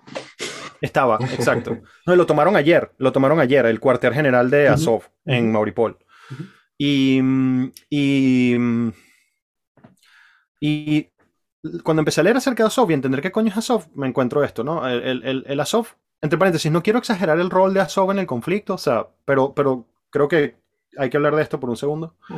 Em, porque, o sea, tampoco estoy diciendo que Azov es un ejército de 300.000 personas, que, pero fíjate la, fíjate la historia de Azov. Es un, eran un grupo de radicales de fútbol del, de, del equipo de fútbol de una región cerca de Kharkov en los 80, em, que ¿sabes? eran los skinheads neonazis fanáticos del equipo de fútbol, que empezaron a ser como que poco a poco una especie de parapolicía patrullando la zona de la región y la vaina se convirtió como una especie de un grupo paramilitar. Y yo como que estaba leyendo todo esto como que, ah, ok, whatever, ja, qué bola. En el 2014, bueno, en el 2016, el gobierno ucraniano agarró a esta gente y les dio uniformes y los hizo parte de la, arma, de la Armada Nacional. O sea, agarró el batallón de Azov y lo, convirtió en parte del ejército ucraniano. Y Mauripol está a 300, 200 kilómetros de una de las ciudades más grandes de Rusia que se llama Rostov-on-Don. Em, entonces, Ok, ese no es el punto. Ese no es el punto. Seguimos respondiendo a lo de Mauripol. Cuando empezó la guerra, y tengo demasiado que compartir con ustedes al respecto, o sea, pero demasiado. Hay un chorrero de vaina. O sea, se hizo muy evidente que la estrategia de Azov y, de, y del gobierno ucraniano, del ejército ucraniano en la región, ha sido de poner sus baterías antiaéreas cerca de zonas civiles. Entonces, ah, yo creo que eso es y el ejército ruso. Perdona. ¿ah? Yo creo que eso es bullshit, perdona. Chévere. O sea, yo tengo un tengo todo un grupo de Telegram dedicado a documentar eso porque, porque ha sido mi punto de contención con uno de mis amigos con los cuales estaba discutiendo y, o le, le, presenté o sea, todo lo que nos llega por Telegram aquí. Eso, eso no nos llega, o sea, nos llegan las fotos de la gente en Mauripol como que, fuck, man, qué bolas, chamo, quítame ese tanque de ahí, ¿sabes? De hecho, una de, las, una de las Evas que fue una de las líderes de Euromaidan fue su, altísimamente criticada porque la Jeva estaba llamando a, los, la, resistencia a montar snipers en edificios civiles. Em, ahora, qué bolas que el ejército ruso no se para ante eso, ¿no? O sea, qué bonito sería que el ejército ruso diría, ah, bueno, mira, estos bichos están en zonas civiles, vamos a no hacer nada. Me encantaría que sea así. Eh, pero hay dos dimensiones ahí. La gente aquí no ve, la destrucción de Mauripol como una vaina, como que, verga, esto ha sido, esto ha sido una vaina absolutamente y, y, y, y, como que un coñazo de angelitos estaban sentados ahí no haciendo nada y les pasó por encima un ejército que los arrasó todo. O sea, ahí se hubo una matazón entre 14.000 soldados ucranianos entre ellos 4.000 miembros del, del comité de Azov y, y, el ejército ruso, y todo el mundo se escondió en una ciudad y la volvieron mierda, o sea, y es una vaina horrible. Entonces, la gente lo ve como que, qué vaina tan horrible, qué doloroso. De hecho, la mayoría de la gente ahí es rusa, y de hecho, la mayoría de la gente de ahí se salió hacia Rusia, no se salió hacia Ucrania, en, en los corredores humanitarios. O sea, son como que, de, de, de, una vaina así como que de 70.000 personas que se fueron, como que 3.000 se fueron al lado ucraniano y 63.000 se fueron. Y eso es lógico, o sea, eso no, no, me parece propaganda. Por lo que entiendo de la región, es lógico que sea así. Um, más allá de allí, jamás me, me, creería que sería así. Pero en esa partecita, o sea, como que está tan pegada, es posible que sea así. Entonces lo ven, lo ven como que, coño, esos hijos de putas de Azov se están escondiendo. Mm. ¿Entiendes? Eso no es la justificación, no es bonito, te estoy tratando de explicar la vaina. O sea, que es como ah, es cierto. Eh, eh, cuando, perdón, cuando eh, me blanqueé, ¿cómo se llama la? Daño colateral, quizás. No, la, daño... bueno, la, la, ciudad de Irak. Ah, Faluya. Faluya. Faluya o, o, Cuando pasó lo que pasó en Faluya, este, sí, o sea, parte de la narrativa en Occidente era bueno, estos panas están atrincherados. O sea, de hecho, hay sí. múltiples facciones, porque esa es la narrativa, ¿no? Múltiples facciones eh, que están en guerra entre ellos, eh, atrincheradas Exacto. en la ciudad, y nosotros venimos como liberadores.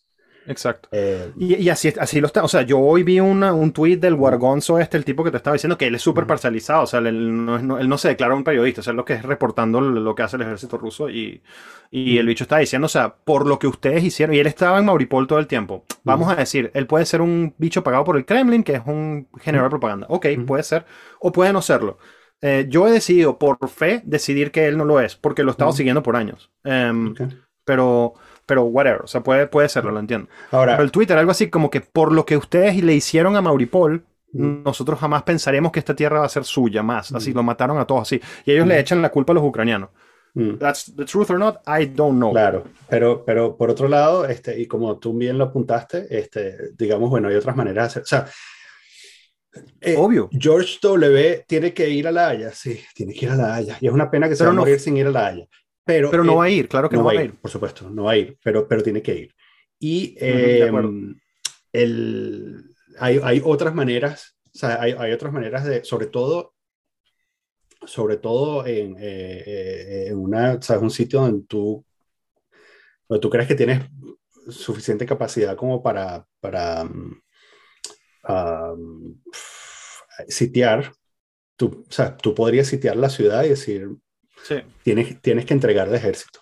O sea, tú le dices a la Es que lo hicieron, es que lo hicieron. O sea, que... lo hicieron y, y, o sea, tuvieron Mauripol cerrada por semanas. Fue como y, que, y los últimos, de hecho, en la internet rusa había, habían bromas, como uh -huh. que este es el ulti, ulti, ulti, ulti, ulti, ulti, ulti, ultimátum. O sea, estaban echando vaina, los, los, maximalistas estaban echando vaina con eso. Como que, verga, ¿cuántos ultimátum ya? Uh -huh. Y, eh, claro, este. Mm, pero digamos que tu responsabilidad es la tienes y la tienes, tienes que pagarlo todo y, o sea, y eso no, eso no claro. está fuera de ninguna parte de esta conversación. O sea que, digamos, lo, lo, que quiero decir es que eh, me parece que la gente que, que vio que, el, que, el, que, bueno, que, que Faluya era inevitable eh, o que, eh, o que Maulipol era inevitable, me parece que están equivocados. Yeah. Mira, hay una vaina muy importante que es, que es muy ruda yo no sé si ustedes han seguido el trabajo de Jordan Peterson eh, en su vida, si le han prestado atención a este tipo o no, uh -huh. para bien o para mal, whatever, pero uh -huh. hay una vaina que, que él, en sus ideas que yo recibí que, me, que, es muy importante, que es, que es la siguiente. If you were living in Germany, you would have been a Nazi. Esa es la lección, eso es lo que él dice, que la, la lección de la, de la Segunda Guerra Mundial no es este, lo, que, lo que pasó con los la, la lección es you are the Nazi. Exacto. No, y es que. Eso, y, es, y, es y, que... y, entonces y tienes que asumir, tienes que entender que lo que, que lo que él quiere decir no es que eres un nazi. Lo que quiere decir Exacto. es que si tú hubieses vivido en Alemania serías nazi. La mamá de mi, de mi esposa hoy en día es eso, y, es, y ella no es una persona evil, ¿entiendes? O sea, uh -huh. sencillamente ella ve el, el, avance de la agenda de su, uh -huh. país por encima de toda esa gente. Uh -huh. y, y es una vaina que no, nos pasa a todos, o sea, es, es automática, nos pasa a todos. O sea, no, no, no, hay gente que es mucho más sofisticada y que puede controlar ese impulso muchísimo mejor, pero es hipócrita pensar que no nos pasa a todos. O sea, lo hacemos entre venezolanos y colombianos, hasta un nivel mucho más horrible. O sea, lo hacemos entre americanos e iraquíes, o sea, lo hacemos entre canadienses y, y, y, pueblo, pueblo indígena canadiense, y australianos y pueblo indígena australiano. Es la deshumanización del otro. Y yo, lo o sea, verlo ocurrir dentro de mí ha sido una vaina horrible y espantosa verla ocurriendo. O sea, o sea argumentarle algo a mi esposa como que, bueno, o sea, sabes, este es un pedazo de historia que le está cayendo encima a esta gente y es inevitable. Em, y automáticamente yo me convierto en eso, o sea, al, decir eso por un segundo. Y es burde complejo sentir eso. Sí, no, no, eso se, ha estudiado bastante. Tienes la, bueno, la analización del mal, ¿no? De Hannah Arendt y, todos esos estudios después de la Segunda Guerra Mundial. Y lo que le rescata a Peterson es justamente también esa parte de tratar de entender el lado oscuro que tenemos todos adentro y cómo eso puede salir y por eso tienes que controlarlo, porque si tratas de cambiar el mundo con ese lado oscuro adentro, hacer lo que hizo Chávez, por ejemplo. Este, y está muy bien. Pero también te, te iba a preguntar otra cosa. Este, las sanciones, desde un punto de vista general y de un punto de vista particular para ti, ¿sirven de algo? ¿Las estás sintiendo? ¿No puedes beber Heineken? ¿Qué es lo que está pasando? No, o sea, yo, yo recibí una mega bomba nuclear en mi vida ayer, que ya te contaré está relacionado. Por eso me reí tanto y me agarré la cara y sufrí tanto en este segundo. Em, obviamente sí, o sea, en el último mes Facebook fue declarada una organización extremista. Y, y, entre paréntesis. Y, yo te quiero, yo te quiero decir algo. Yo hubiese expulsado, quizás yo soy más autoritario y qué horrible que yo piense así, pero yo hubiese votado de Rusia a todos los, los empleados de, ese, de esa compañía, ¿sabes? Instantáneamente. O sea, por lo que hicieron. Porque la vaina fue muy cabilla. Ustedes se enteraron, me imagino. O sea, fue burda de chimbo. Fue burda. O sea, tú no puedes como gobierno eh, permitir eso, no importa en dónde sea. O sea, eh, para los que no saben, lo voy a decir porque quizás hay alguien que está escuchando el podcast que no entiende lo que pasó. Em, y mira, pana, yo entiendo la razón, yo entiendo por qué ocurrió. Eh, es totalmente lógico, como tú dijiste, de Haití, de, ¿sabes? Qué peludo controlar eso. los ucranianos ahorita, obviamente, están escribiendo todos en Facebook y en Instagram que se mueran todos los rusos, por favor, que se quemen en el infierno. Y, em, y coño, qué peo es Police That, ¿no? Es demasiado peo Police That sin estar bañando a todo el mundo. Pero Facebook agarra y dice, mira, está permitido usar hate speech en contra de los rusos en Polonia, Ucrania, eh, Azerbaiyán, eh, Armenia, Georgia eh, y Rumania. Y es como que eso es equivalente a, Kentucky Fried Chicken dándote unos panfletos que es como que, mira, puedes escribir aquí que se mueran los rusos y puedes entregar eso en el, en el, en el ¿cómo se llama? En el cerca del metro. O sea, lo estoy exagerando, pero entiende que desde el punto de vista de un país, ¿sabes? Ningún país que se respeta deja que una compañía haga eso. O sea, no sé si estoy siendo muy autoritario, eh, quizás estoy siendo muy autoritario, pero es it's kind of, coño, no sé, whatever. Desde mi punto de vista es muy rudo. Hate speech está mal. No, o sea, yo soy burda de libertario en ese sentido. Que no tengas leyes de fucking hate speech en ninguna parte y déjalo ser como es. Yo de lo, veo así. Yo soy muy libertario en ese sentido. Eh, pero, pero puedo estar equivocado, no importa. Pero te, dio rechera, cuando cruzaron la línea te dio rechera. más bien dijiste, bueno, ahora sabes qué. Yo no he vuelto a abrir el Facebook desde eso, weón. O sea, para mí, porque chao, mi hijo es ruso, o sea, y ahí están diciendo que se mueran todos los niños rusos y se quemen en, un árbol, ¿sabes? Es como que, ok, look, yo entiendo por qué lo estás escribiendo y no hay ningún problema no, no me un problema con lo que escribas. Tienes que escribirlo. Lo que es una mierda es que Facebook sea tan porquería. Mm, Eso es todo. Mm, mm, y sabes lo que para mí fue la gota que derramó ese vaso con Facebook, chamo. Que bolas. Hay un, un, político eh, inglés que a mí me ha parecido el carajo más huevoneado, agüineo, chimbo, porquería de gente desde hace mil años. Ese tipo se llama Nick Clegg. No sé si ustedes han escuchado a esa persona. Y cuando leí la carta de Apologize de Facebook acerca de la mierda que hicieron con los rusos, weón, la persona que está hoy en día encargada de Global PR de Facebook es fucking Nick mm. Clegg, weón. Cuando yo vi la vaina, y fue así que qué cómico, coño de tu madre, chamo, qué arrechera, weón, este tipo. Maldita sea. O sea, es que el dicho es muy cómico, él es un bicho que, que es un tipo que él es de la, del centro derecha, de la centro izquierda inglesa y hay un momento muy famoso que él prometió, hizo una promesa política, eso cuando yo vivía en el UK, hizo una promesa política que absolutamente no cumplió y él sacó un video diciendo como que, hey, I'm sorry for what I did, ¿sabes? y, la vaina se volvió viral, hicieron 10.000 canciones con la vaina, eh, hicieron autotune de la voz y fue un super meme en Inglaterra. Y él, para mí fue demasiado cómico que ese carajo, bueno, whatever Perdón, entonces volviendo a las sanciones, sorry. O sea, en este mes, en este mes, marico, o sea, eh, Facebook se convirtió en una, en una agencia extremista y Instagram también. Eh, la BBC fue prohibida, YouTube, no, YouTube todavía no está prohibida, o sea, no, no es prohibida, o sea, todo el mundo usa VPN y, y, el, gobierno ruso sabe eso, o sea, es que esas son medidas, esa es otra vaina que la gente es burda y usan al respecto, esas son medidas representativas, o sea, ellos saben que todo el mundo usa VPN y de hecho es súper beneficioso para ellos que todo el mundo use el VPN porque ellos pueden, ahorita tienen un, un punto central en donde se mueve todo el tráfico y ellos pueden hacer un análisis de todos esos puertos. O sea, yo entiendo que es encriptado, pero whatever, ¿sabes? De repente toda tu internet se rutea por un mismo sitio. Y es, etcétera. O sea que, pero el gobierno ruso sabe eso. Entonces, bueno, ok. Eh, todo lo que ustedes se imaginan del bloqueo de la información, que no nos llega nada, es kind of bullshit. O sea, todo el mundo tiene un VPN y, eso es desde hace, desde hace años, porque ya teníamos esas censuras desde, hace el, desde el 2014. Y esa es la otra vaina que tienen que entender, que para nosotros este proceso no empezó hoy. Nosotros teníamos un coñazo de sanciones desde el 2014, ya, por lo de Crimea. Y, y, de hecho, Visa y Mastercard se van de Rusia, como ustedes se han enterado, pero fíjate la vaina, el gobierno ruso, entre el 2014 y ahora, construyó un network y le dio el network a Visa para operarlo. Y, no, fue más o menos así, fue más o menos como que si quieres operar en Rusia tienes que usar ese network. Entonces el día que Visa se fue, como que, ok, whatever, o sea, nuestras cartas de Visa y Mastercard todas funcionan dentro del país. Okay. No podemos pagar nada con cartas de Mastercard y Visa afuera. Em, entonces todas nuestras suscripciones online, Spotify cerró. Eh, y, el mensaje es como que estamos suspendidos por un tiempo, estamos tratando de entender cómo vamos a operar. Entonces, aquí aparece el tema mediático de todas las compañías que se están yendo de Rusia Em, hay un coñazo que son ciertas, pero hay un coñazo también que, que, son como que no entienden cómo operar ahorita porque les quitaron Swift y les quitaron Mastercard. Entonces, ¿cómo coño saca McDonald's dinero de Rusia ahorita? Es muy complicado, no les es profitable.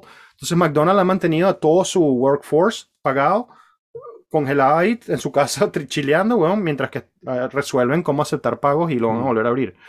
Quizás no lo van a volver a abrir. Entonces, McDonald's está cerrado, Facebook está, está prohibido. Hay un tweet burda de cómico que apareció por ahí, como que, que lo hizo Tim Dillon, de hecho, o, Tim Dillon contando a alguien, que es como que Facebook, McDonald's, and, uh, and, Instagram are banned in Russia. Russia is on the way to become the healthiest uh, country in the world. um, um, obviamente, el rulo, el rulo se fue a la mierda.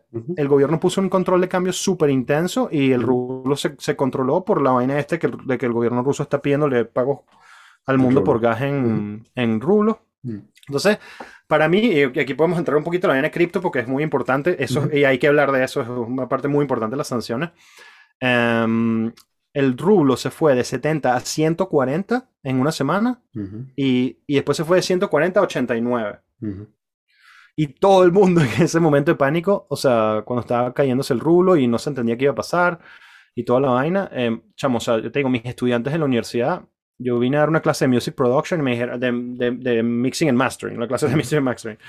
Y los bichos dije, ok, podemos hacer una clase de cripto, por favor. O sea, para la clase, no queremos clase, queremos que nos explique todo lo que puedes decirnos de cripto. Así, ese fue la primera, el primer día después de la guerra. Y mira, mis estudiantes pasaron de, de, de dos teniendo cripto a todos, 80.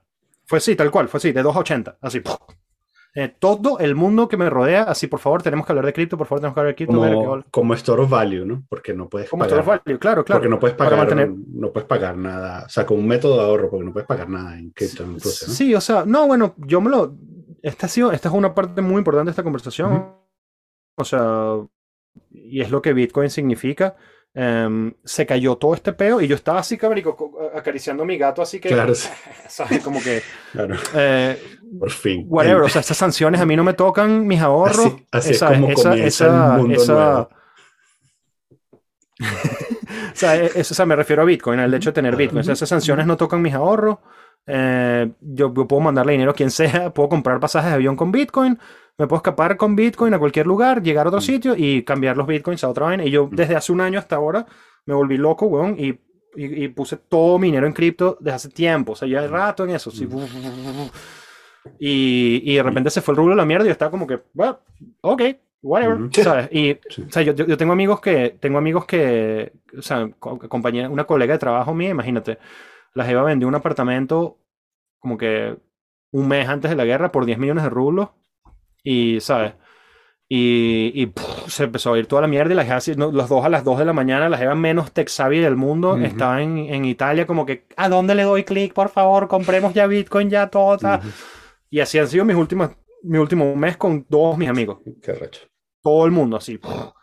Em, yo me he acercado, porque yo trabajo en una universidad muy importante, aquí, eh, desde el punto de vista de lo que significa para este país y todo, es una universidad privada no tiene nada que ver con el gobierno, 100% nada que ver con el gobierno. De hecho, esa universidad no da diplomas gubernamentales rusos.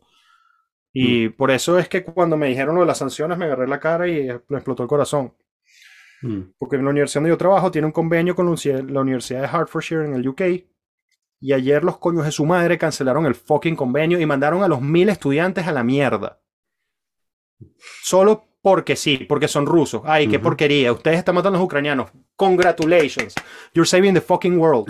Le cagaste la vida a mil personas que no tienen nada que ver, que son totalmente antiputinistas, totalmente. Y a mí mi trabajo, todo, lo volaron todo a la mierda. Todo, todo. Creando más división. Gente que estaba Obvio. en gente rusos que están en UK. ¿Te refieres? Yo, yo, hasta ayer, O sea, gente dentro de Rusia que dependía de ese convenio para poder que, están estudiando en una, en una franquicia de una universidad del UK aquí. Entiendo, entiendo. Y nosotros no le a dejar de pagar, nosotros no teníamos un, no es un problema financiero, o sea, los, los, fondos estaban ahí, ya ellos lo tienen, ya les hemos dado el fee de todos los estudiantes, todo, no sé qué. Em, y mil fucking estudiantes de arte, pintura, eh, arquitectura, cocina, eh, música, todos a la mierda. Y de hecho, esto es una mega primicia. Los estudiantes no saben esto, los todavía no lo saben. O sea, yo lo ah, sé porque yo sé que nadie va a ver esta mierda en español, ¿sabes? Este, este podcast en español, pero. Este, ahí quizás haya un, hay, un estudiante de arte que sea el próximo Hitler, ¿no? Exacto. Claro, no, pero con razón. Eh, es, el, es este el, el, el, clásico caso de la, la, la, puñalada, ¿no? La puñalada en la espalda, ¿no? La humillación, la humillación que es y tal, ¿no? Esa es la vaina que el occidente no está calculando bien. Tú le quitas McDonald's y Mastercard a un mayamero y el bicho se pica tú. Pero tú le se lo quitas a un ruso y te dice, ¿sabes qué? Vete la mierda, coño, tu madre. ¿Qué bolas que estás haciendo esta vaina? No. Y mira, lo de Mastercard, no. Lo de Mastercard, no. No importa. Pero los Paralimpian, ¿sabes? La gente de las fucking Paralimpiadas que no lo dejaron competir. Es como que, dude, you're fucking sick. Really, really. O sea, un pianista, ¿sabes? Un pianista prodigio eh, ruso, que es el pianista número uno de la, de la, de la Sinfónica de Montreal, mm. eh, de 15 años, un carajito de 15 años. Eh, y esa vaina, a la gente aquí, o sea, las, las sanciones realmente están teniendo el efecto exactamente contrario de lo que todo el occidente quiere que tengan. Porque la gente aquí no está alineada con necesariamente Putin. Hay un coñazo de gente que tiene el cerebro lavado y que está alineado con Putin y que son... La mayoría de la gente está alineada con Rusia como la fuerza Rusia, Lev Tolstoy, Dostoyevsky, chamo, hay un banner en la, en la calle, en toda la ciudad, hasta ya lo vi yo, lo, yo lo vi primero en Twitter y después lo vi en la vida real. Un banner que dice, eh, hay gente que, que, está ahorita diciendo que Dostoyevsky y, y, Tolstoy no son aceptables. Nosotros siempre pensaremos que Vivaldi es hermoso. por toda la ciudad. Sí, sí. Porque tienes que entender, o sea, no, todos los rusos son unos hijos de putas que quieren matar a ucranianos, o sea, son gente burda linda, bonita, que quiere lo mejor para el mundo, o sea que... Ahora, sí, ellos lo ven como que tenemos un excepcionalismo, y, quizás no lo tienen racional, pero es que no hay manera de hacer el argumento que ellos tienen sin, sin acudir a eso. Eh, o sea, no hay manera. Y tienen un excepcionalismo y, y, y, lo que ven es como que coño, pan, o sea, si esta relación fuese mutuamente respetuosa, eh, las vainas no serían tan complicadas, pero no son mutuamente respetuosas. Eso no significa que eso no sea culpa de Rusia. Eh, pero eso no es lo que la gente siente en el, de a pie cuando un huevo en Inglaterra le caga la vida a mil personas por una vaina woke de mierda. Sí. No, pero acuérdate del capítulo de los hermanos Karamazov donde Dostoyevsky dice que tienen que ir a Ucrania al presidente. Es, esa es la parte de mil años atrás, esa es la parte de mil años atrás, ¿sabes? Que nosotros no podemos entender, inclusive yo no puedo entender. Sí, no, no, eso no está en los demás Karamazov. en fin, no, o sea, obviamente. Sorry por haber caído por eso, pero porque este lo he leído, pero no, no sé todo, pero de todas maneras aplica, porque hay mucha gente que piensa así. Sí, pero es que esas censuras culturales siempre son la, manifestación más grande de la barbaridad y la estupidez, o sea, que siempre existen. O sea, en Venezuela a mí me recriminaban leer los autores americanos, sobre todo cuando llegó el chavismo, entonces, ah, tú vas a leer a, este, a Jack Kerouac, y vaina, eres imperialista, y tú dices, no, me gusta Jack Kerouac, Exacto. no tiene nada que ver. Entonces, sí, eso es muy triste. O sea, la verdad que la, la manifestación de, de, imbecilidad de la gente ha sido, bueno, decepcionante y a la vez predecible, viendo lo que pasa por las redes sociales. Y, los efectos que ha tenido aquí han sido muy negativos. Mira, yo te voy a echar un cuento. Yo estaba con una chamita de 17 años, que se me lee en Lipa, una de mis estudiantes. Y, está, y teníamos que mandar, queríamos mandar un archivo de, por WeTransfer. Eh, los dos, estamos sentados, la Jeva y yo, y yo escribí un WeTransfer.com y ahí sale una nota como que no queremos ahorita que nuestro servicio pueda usado por gente que está haciendo guerra, entonces somos demasiado cool y por eso entonces hemos cerrado, a pesar de que apoyamos a los artistas. Y la Jeva dijo, great, you're saving the world. Bravo. Chao. A, todas estas he entendido porque además desde el punto de vista de, de la dimensión humana, y que además era por ahí donde hemos, creo que, eh, orientado exitosamente esta conversación. Eh, entiendo muy bien, este, digamos, todo esto de las consecuencias negativas. ¿Por qué crees tú que, eh, a pesar de que ya lo hablamos, pero quiero, quiero hablar un poquito más de eso, ¿por qué crees tú que ver imágenes que son definitivamente mucho peor que, que, que, mil estudiantes pierdan, no, no, que mil estudiantes ah, pierdan su, su, su, su educación o, o, que, o, mucho peor que no pueda subir archivos a WeTransfer. ¿Por qué esas imágenes tan horribles no generan el mismo nivel de indignación? Porque al final debería, quizás, quizás porque, bueno, yo, yo, eh, yo soy la peor persona, una de las peores personas para decir, pues yo odio al Estado en, en, en, muchas de sus manifestaciones, ¿no? Y, y, porque, porque me enseñaron en Venezuela que tenía que odiar al Estado, ¿no? Pero ¿por qué, ¿por qué la gente no, o sea, no se horroriza de la misma manera y no se indigna de la misma manera contra el Estado que es el, el fondo de lo que, el que está causando esto, ¿no? Tenemos que hablar de eso. Esa, es la, esa conversación nos lleva a Navalny. A, a Iba a preguntar de Navalny, sí, justamente. y aparte, en, en, estos en estas semanas lo metieron, le extendieron la, la sentencia a nueve años. Fue así como que, holy shit. Ese nunca va a salir hasta que Putin se muera, ese para no sale.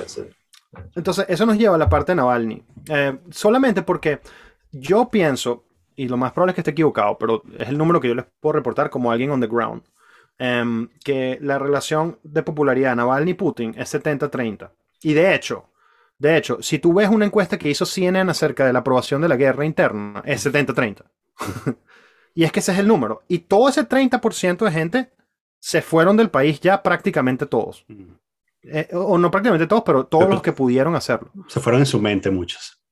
Se fueron en su mente y, y, y, yo te digo, yo tengo entre mis estudiantes, 80 estudiantes, digamos, habrán como que 7 que se fueron eh, y profesores de la universidad, todos los extranjeros, estoy, o sea, prácticamente todos los extranjeros están haciendo planes de irse o ya se fueron o estaban que si arreglando un peo de visas para tratar de volver, ahorita están en un peo loco porque no hay vuelos saliendo hacia Europa, solo vía Turquía. Entonces es muy caro salir de aquí, los precios están porque es un bottleneck ahí horrible y, y o sea, tengo amigos que se fueron a Tashkent, tengo amigos que se fueron a, a, a Astana, ¿sabes? Todo former Soviet Republic, Georgia. Eh, Armenia. Eh, hoy cuatro estudiantes míos me dijeron como que verga, yo creo que en septiembre me voy así para alguna parte, sea Estados Unidos. Y ellos no saben todavía que el Bachelor se está cayendo. Yo como que, verga, qué bola, chamo, sí. Mm. Em, em, y, y, y, sí, o sea, hay un coñazo de gente que está absolutamente appalled to the max. y, y, y que se sienten vulnerables y que se sienten, ¿sabes? Absolutamente vomitivos de todo lo que está pasando. Y mi punto de vista ante esto es que ellos tienen razón, o sea, y, mi punto de vista es que los otros tienen razón también. Por eso es que hay cosas que terminan en guerra. Eh, porque hay dos facciones que tienen razón mm. y que realmente legítimamente tienen razón. Y bueno, la vaina se decanta hacia un, hacia un grupo. Eh, porque fíjate, ¿cuál es la, ¿cuáles son las dos facciones realmente? O bueno, yo, no, yo lo digo como si yo conociera la realidad, pero ¿cuál es mi opinión acerca de cuáles son esas dos facciones? Hay una gente que dice Rusia debería formar parte de la Unión Europea y nos interesa, vamos a dejar toda esa vaina del excepcionalismo ruso y sencillamente seguir, ¿sabes? Alinearnos. Sí, Tony Blair, welcome to Russia, let's have meetings and make business and, and, make Russia part of the EU. And even part of NATO, eso se habló en algún punto inclusive. Y hay otro lado gente que es como que, pana, no, Tolstoy, Dostoyevsky, Chekhov, eh, Kutuzov, eh, Rusia tiene una historia demasiado grande, nuestros abuelos se mataron en la Segunda Guerra Mundial, hemos soportado esta vaina por mil años, no joda, no vamos ahorita a renunciar a nuestra soberanía. Porque esa es la realidad, pana. Hay cuatro países soberanos en el mundo. Punto. No hay más países soberanos. Mm. Eso no existe. Eso es una falacia. Si Estonia quisiera adoptar Bitcoin mañana, no puede hacerlo. No puede hacerlo. No puede hacerlo. No, es, no tiene la soberanía de hacerlo. Y no es solo porque forma parte de la Unión Europea. Es que es un peo.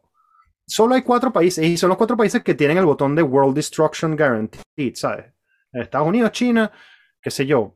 Quizás, quizás son Estados Unidos, China y Rusia nada más. O sea, ¿quién más? Porque Alemania es una Israel. país de la Unión Europea ahorita y... ¿Ah? Israel, Israel, UK. Sí, pero Israel no tiene el World Destruction Button, ¿sabes? Israel tiene el Regional Destruction Button, o sea. Pero, pero Rusia, Rusia, Estados Unidos y China, bueno, y más Rusia, Estados Unidos, pero China obviamente también tienen el Ujú. World Destruction Button. Y mm, entonces, ¿qué es lo que yo estaba meditando todo este tiempo? Hay partes de mi alma que es como que, coño, pana, qué bolas que estos bichos armaron a nuestros vecinos, nos ponen misiles, nos, nos quieren poner misiles ahí de, de short range, ahí a Patamingo, es un peo, intervinieron al ejército, todo, no sé qué. Y hay parte de mí que es como que, dude, pero whatever, que Rusia forme parte de la Unión Europea y, y porque eso no es una buena solución, quizás es la mejor solución. Entonces, esas son las dos facciones, 30-70 yo creo que es. Mm. En el mejor caso 60-40. Jamás es 50-50, never. O sea, y 70-30 suena light, inclusive. Porque a mí me sorprendió demasiado. Todos mis estudiantes son chamines de 19 años, 21 años, que jamás en su vida han visto el- la- los canales nacionales, que jamás en su vida le han parado bola nada de propaganda. Y los bichos, cuando yo empezó la guerra, yo como que empecé a dar clases otra vez, yo como que, oh man, estos carajitos van a estar vueltos locos, como que no war, ¿sabes? let's go and paint our breast and go to the streets Ujú, and like, yeah, fuck this. Y los carajitos así como que, marico, pero es que la OTAN de pana no podía estar en Ucrania. Así, yo como que, wow. Y no es, te lo juro, chamo, no es brainwashing, es una Mm. vaina de que, de que su abuelo se murió en la Segunda Guerra Mundial. Y se murió, y se murieron demasiado. Y es como que ellos lo, lo- lo- o sea, hay una, una, una oración aquí que es Spasiba Dieda Sapovieda. It means thank you, grandpa, for the victory. Ujú. Eh, y, y esa vaina tú lo ves en calcomanías en carros en todas partes. Y chamo, eso te lo digo, eso no es una vaina de propaganda gubernamental, eso es lo que la gente siente en la cultura. Ujú. Um, y, y la sensación de ese otro lado, o sea, el, el- el- ese 30% dice, Rusia debería formar parte de la Unión Europea, dejemos esa huevonada. El otro lado dice, coño, toda esta gente no se murió para que nosotros hoy dejemos esa soberanía ir. Y boom, y por eso se van a la guerra. Mira, yo te digo, la mamá de mi esposa, el papá de mi esposa, la niñera de mi hijo, los estudiantes de mi escuela, em, los panas míos, el, el guitarrista de la banda que grabé el otro día. Eh, o sea, entre todo, en todos mis círculos, yo me he encontrado, digamos, como que a 20 personas, digamos, si yo he interactuado como que con 100 personas en las últimas tres semanas, 20 personas se sienten así como que, ay, no puedo ir aquí, esto es demasiado horrible que estamos haciendo esto, esto es lo más horrible del mundo, Rusia es un asco. Mm. Y los otros 80 son como que, verga, pana, o sea, los gringos se fueron de palos, esta vaina lo, hubiese- lo pudieron haber parado si hubiesen sido un poquito más respetuosos. Mm. Es No, horrible. claro, y esos es- son todos los que Jordan Peterson dice que sí. son los nazis, ¿entiendes? O sea, es, es así, Sí, porque ellos están sí. Justificando, pasándole. No, es que justificación es una palabra burda de gruesa. Es más como que ellos están viendo la historia como un terremoto y, les, y están viendo que eso le está cayendo a esa gente y ellos no quisieran que eso ocurriera, pero eh, comprenden que, que no es como que una vaina 100% unilateral, ¿entiendes? Sí, no, ¿Lo no, a así? que ob- obviamente, obviamente, eh, o sea, no se puede hacer una lectura parcializada y cuando, cuando ves la evolución de las cosas, eso, desde la caída de- de- del muro de Berlín, evidentemente hay una especie de, de- de subida de tono de parte y parte. El otro día estaba escuchando un podcast larguísimo sobre la OTAN y obviamente no son, no son ningunos niños de pecho y Obvio. eh, había un tipo de conflicto que estaban dando y probablemente se hubiese podido evitar la guerra de manera ah, di- diplomática si se hubiesen hecho ciertas concesiones. Eh, o sea, Occidente tiene mucho que ver en ese sentido y los Claro. Estados Unidos también, y se puede, se puede hacer todo un tema sobre, sobre el- el- el- la responsabilidad de los Estados Unidos en, en lo que está sucediendo. Pero el hecho sigue siendo, o sea, para mí, es que a partir del momento que tú invades otro país, ya pierdes toda legitimidad, ya no puedes decir nada, como que hay nazis, esto es mío. Sí, weón, pero invadiste la vaina. Es que esa es la vaina, bro. El, excepcional, el que, el que tiene la carta excepcional, it just does, it just do that. Es, horrible, es horrible, es horrible, es horrible, pero es así, o sea, es como que Bolivia no hace eso, ¿entiendes? Porque Bolivia no puede hacerlo. Y lo más probable es que Bolivia no quiere hacer eso. Em, porque no están aspirando a eso. Pero esta vaina es un, no es un jueguito de niños. Y por eso yo empecé el podcast diciendo: Tú quieres quitarle el derecho al americano a invadir Irak. Go and fucking get it. Ujú. It's gonna be hard. Em, y, y- y, sabes, yo soy tan, tan como que hegeliano en ese sentido, a pesar de no ser marxista para nada, pero, pero ser hegeliano en el sentido que los americanos tienen ese derecho, realmente lo tienen. Eh, sí. Y, y, y, yo mismo reconozco que la mayoría de las veces en las cuales ellos se, se involucran en un conflicto eh, son, son más profesionales, ¿sabes? A pesar de que hay mucha gente que se muere colateral, pero son más prosas y lo más probable es que la vaina termine siendo mejor para ese país, porque Estados Unidos es una fuerza del bien, yo de verdad lo pienso así. Sí. Em, tiene más controles, la sociedad tiene más controles. sí, porque la sociedad tiene más controles, es, más transparente, tienen, tienen accountability. Em, entonces, yo por eso, o sea, es muy conflicto. Yo soy, mi papá me dijo un día, como que, porque mi papá es burda prorruso y tiene más o menos la misma sensación que yo eh, al respecto.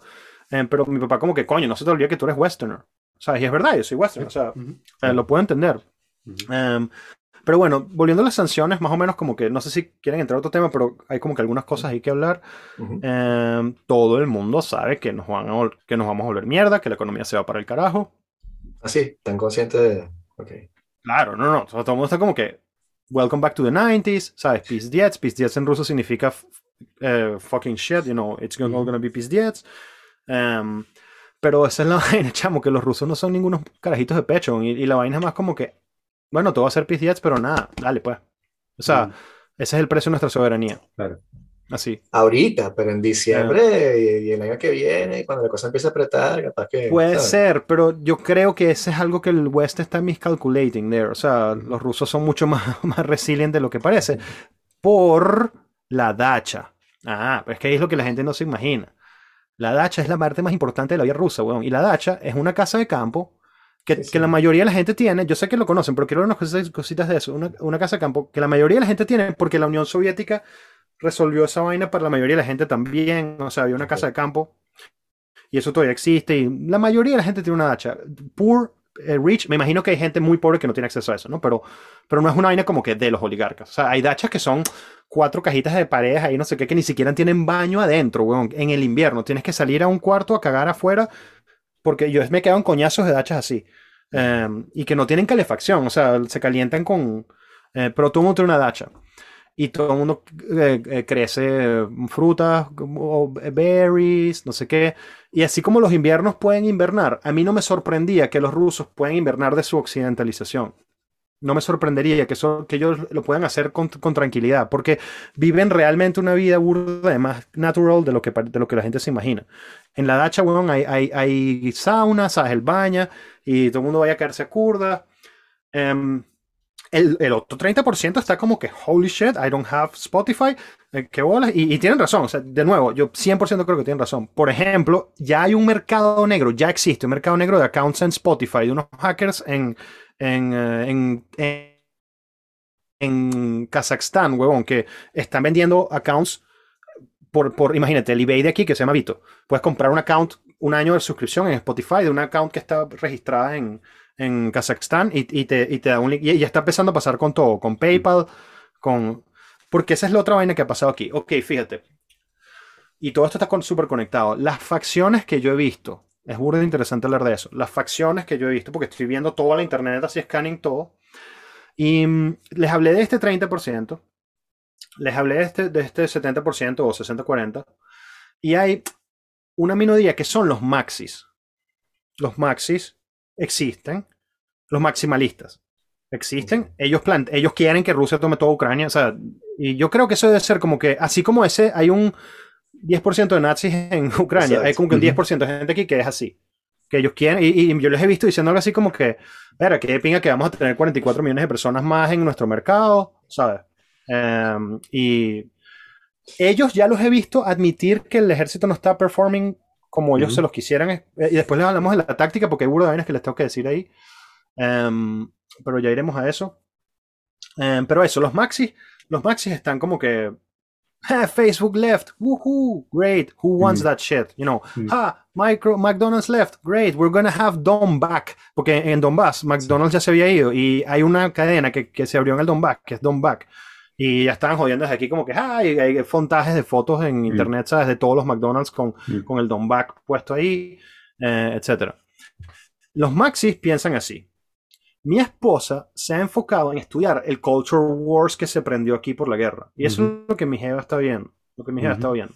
En ese aspecto, se han armado un coñazo de facciones. Eh, esas facciones son los maxis, que son como que, ya, fuck this.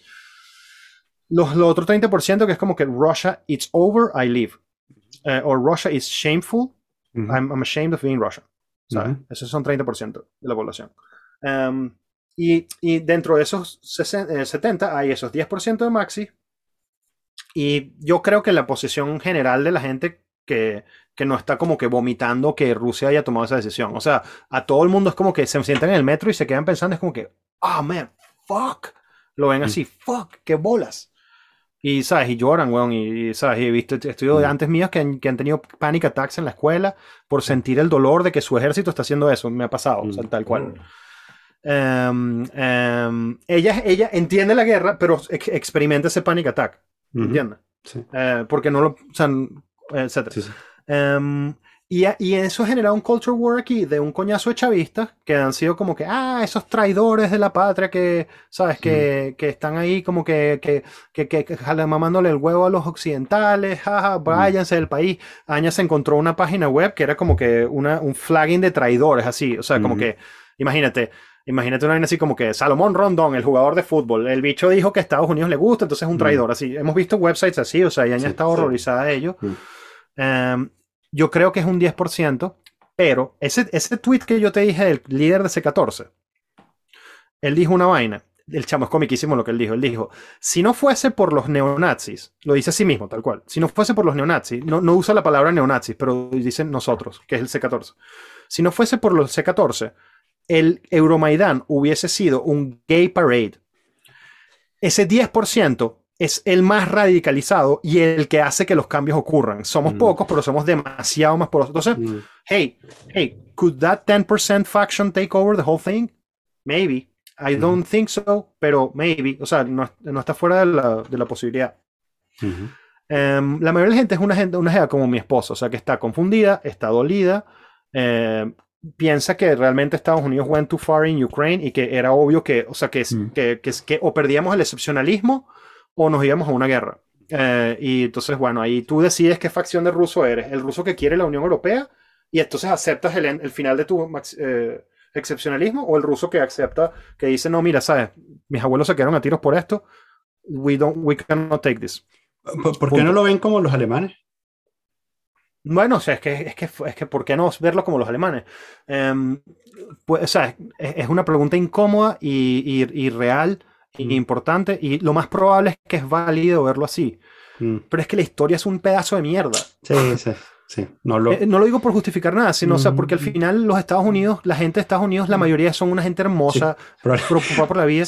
Probablemente la, la, única forma de, que, de verlo como los alemanes es, este, es teniendo a cuatro potencias invadidas en tu capital. Y, y, obligándote a ir a cines para que te desnazifiques, ¿no? Esa es quizás la forma de verlo como... De, de ahí luego, o sea, 20 años después estás construyendo un imperio económico, ¿no? Exacto. Eh, eh, pro-europeo. Este, Ahora, okay, una cosa, el, oh, este, que se nos está acabando el tiempo, eh, pero mm, quería, mm, se, tengo, ¿por qué esa gente no sale a protestar? Porque, o sea, mira, yo, yo, porque el gobierno es represivo. Entonces, ¿cómo funciona eso? Yo tengo una metáfora ahí más o menos. Cuando pasó la guerra, yo me fui a casa del papá de Aña, en la, en la dacha, me senté en el baño, ¿sabes? Me eché un saunita, no sé qué, me caí unas birras, no sé qué, súper chill, eh, como es la dacha. Y yo estaba pendiente de hablar con él, ¿sabes? Lo que quería era como que, coño, viejo, ¿sabes? There is a war happening, you know, hey, let's talk about this. Y, ¿sabes? Me pasé todo el día ahí, el dicho chamo, y que, ah, ¿qué más? No sé qué, ¿sabes? No hablando de nada respecto a la guerra. Y al final, una hora antes de irnos, yo como que me senté en, el cuarto de televisión, traje a Aña, Sirius y a Lynx, a mis dos hijos, como que, mira, Vicheslav, tenemos que hablar sobre la guerra. O sea, yo vine para acá para hablar sobre la guerra. ¿Qué coño está pasando? ¿Cuál es tu opinión? Ah, you want Entonces, o sea, los rusos no, they're not keen to have those kinds of conversations. Entonces, para ellos la ausencia de ese diálogo no es terminal yo quisiera que aquí hubiese un Young Turks y Ben Shapiros que se están cayendo coñazos online acerca del futuro del país, obviamente. Hay cosas así, son mucho más underground, eh, y, no, y, las, no son underground, no son underground porque ellos tienen miedo de ir, presos y muchos de ellos tienen miedo de ir presos y muchos de ellos tienen miedo de ir presos con razón. Yo creo que no son tan underground, es porque no hay un mercado para eso, porque la gente no, no está interesada en tener esas conversaciones. Em, entonces es como que todo el mundo entiende que el gobierno es represivo, pero, y ahí es donde se pone la línea complicada. Ellos mismos se dicen como que, bueno, pero o sea, estamos manteniendo el maximalismo. Entonces, eh, Mm. Kind of makes sense. Entonces te terminas censurando a ti mismo. Em, lo cual es una tragedia, obviamente. Desde el punto de vista de la democracia liberal, es una tragedia. y, y, y, viola todos los, los, los, derechos y deberes que hemos creado entre Jerusalén y, Atenas, ¿sabes? En la razón y la moral cristiana. Pero es que Rusia siempre ha sido otra vaina. Ese es el peo. O sea, es como que ellos no quieren eso. Son los que están aspirando a, a tener. O sea que si tú sales con un cartel a la calle que dice no a la guerra, te sale Gulag. No, aquí han habido, y te lo digo con, cierto grado de, hay una posibilidad de que hay una información reprimida y que dentro de cinco años me entere de que fueron 10 millones de personas, no lo creo. Eh, pero hasta el momento, lo que yo entiendo, ha habido como que dos personas que han recibido una, una, una un sentence de, de, prisión y hay como que seis que están metidos en un peo que los pudiese meter como que por 15 años en la cárcel. Todas las otras 10.000 personas, yo conozco gente que ha experimentado eso, lo que ustedes han escuchado, que fueron detenidos, la policía los agarró, les dieron una multa por, por hacer una protesta no anunciada previamente a las autoridades locales. Porque aquí tienes que, tú tienes que pedir permiso para... Obviamente esa es una estrategia represiva, pero la ley es así. O sea, si tú quieres hacer una protesta, tú tienes que mandar un mensaje a la localidad, mira, quiero hacer una protesta mañana. Obviamente es una, una, estrategia represiva, pero entiende que el gobierno tiene una ley y esa es la ley. O sea, y si tú haces una protesta ahí, te van, a, te van a agarrar, te van a meter en un autobús. La vaina esa que vieron de la Jeva con los two words, ¿sabes? Yo me imagino que vieron ese, es burda de cómico y, burda. Y es que los rusos, una de las vainas que, los maxis, huevón, los maxis que yo te estaba hablando hace un rato, ellos están demasiado arrechos con el hecho de que los rusos no saben cómo hacer social media. Y ellos están como que, fuck. O sea, es que tú tienes que entender la óptica de ese momento y que se va a regar por todo el mundo y no puedes hacerlo así porque va a ser, o sea, es, una, es obviamente demasiado estúpido que lo hagan esa Jeva que, que, salió con los two words, o sea, a esa Jeva la agarraron, la sentaron en un autobús, le dijeron, Daragaya Gaspadina, was straft, dear, dear citizen, you will have a fine. Y le pusieron un fine de como 200 dólares por protestar y la dejaron ir. La, la gente, la, la, Jeva que está prisionera ahorita, porque es un caso muy famoso, le tiró una bomba molotov a un policía y la vaina fue demasiado lame. O sea, el policía estaba como que aquí, la bomba dice que ¿sabes? como que aquí, y la Jeva la metieron presa por dos años por, por, tratar de agredir a, un... La Jeva que salió en la televisión con un banner, ¿sabes? Ahí diciendo como que, ah, que no to the war, me imagino que se enteraron también de eso de la Jeva. Esa Jeva le hicieron un fine de 20 mil rublos. Mi esposa obviamente me escribe mensajes y hay escritores rusos que viven en Israel ahorita que han hecho posts acerca de esto como que coño, yo no quiero que mis hijos vivan en un país en el cual por salir a protestar, aunque contra una guerra, tú te vayas a tener, así sea solamente un fine, la, experiencia negativa de tener que experimentar eso. Hay un coñazo de gente que no quiere que eso sea así. Em, y, y, son un montón, o sea, como te digo, 70, eso puede inclusive llegar hasta 40%, de gente que quisiera más liberalismo y menos represión. Eh, mi, mi, mi esposa, por ejemplo, está un poco como que como que sabes, oscila muchísimo, porque ella está mucho más enterada que yo de la represión, el nivel de represión del gobierno. Lo, lo, entiende muchísimo mejor que yo. Ha leído libros al respecto, eh, ella le entiende ruso y saben. Entonces, es muy probable que mi postura ante eso sea mucho más naif de lo que realmente está ocurriendo. O sea, lo admito abiertamente porque no.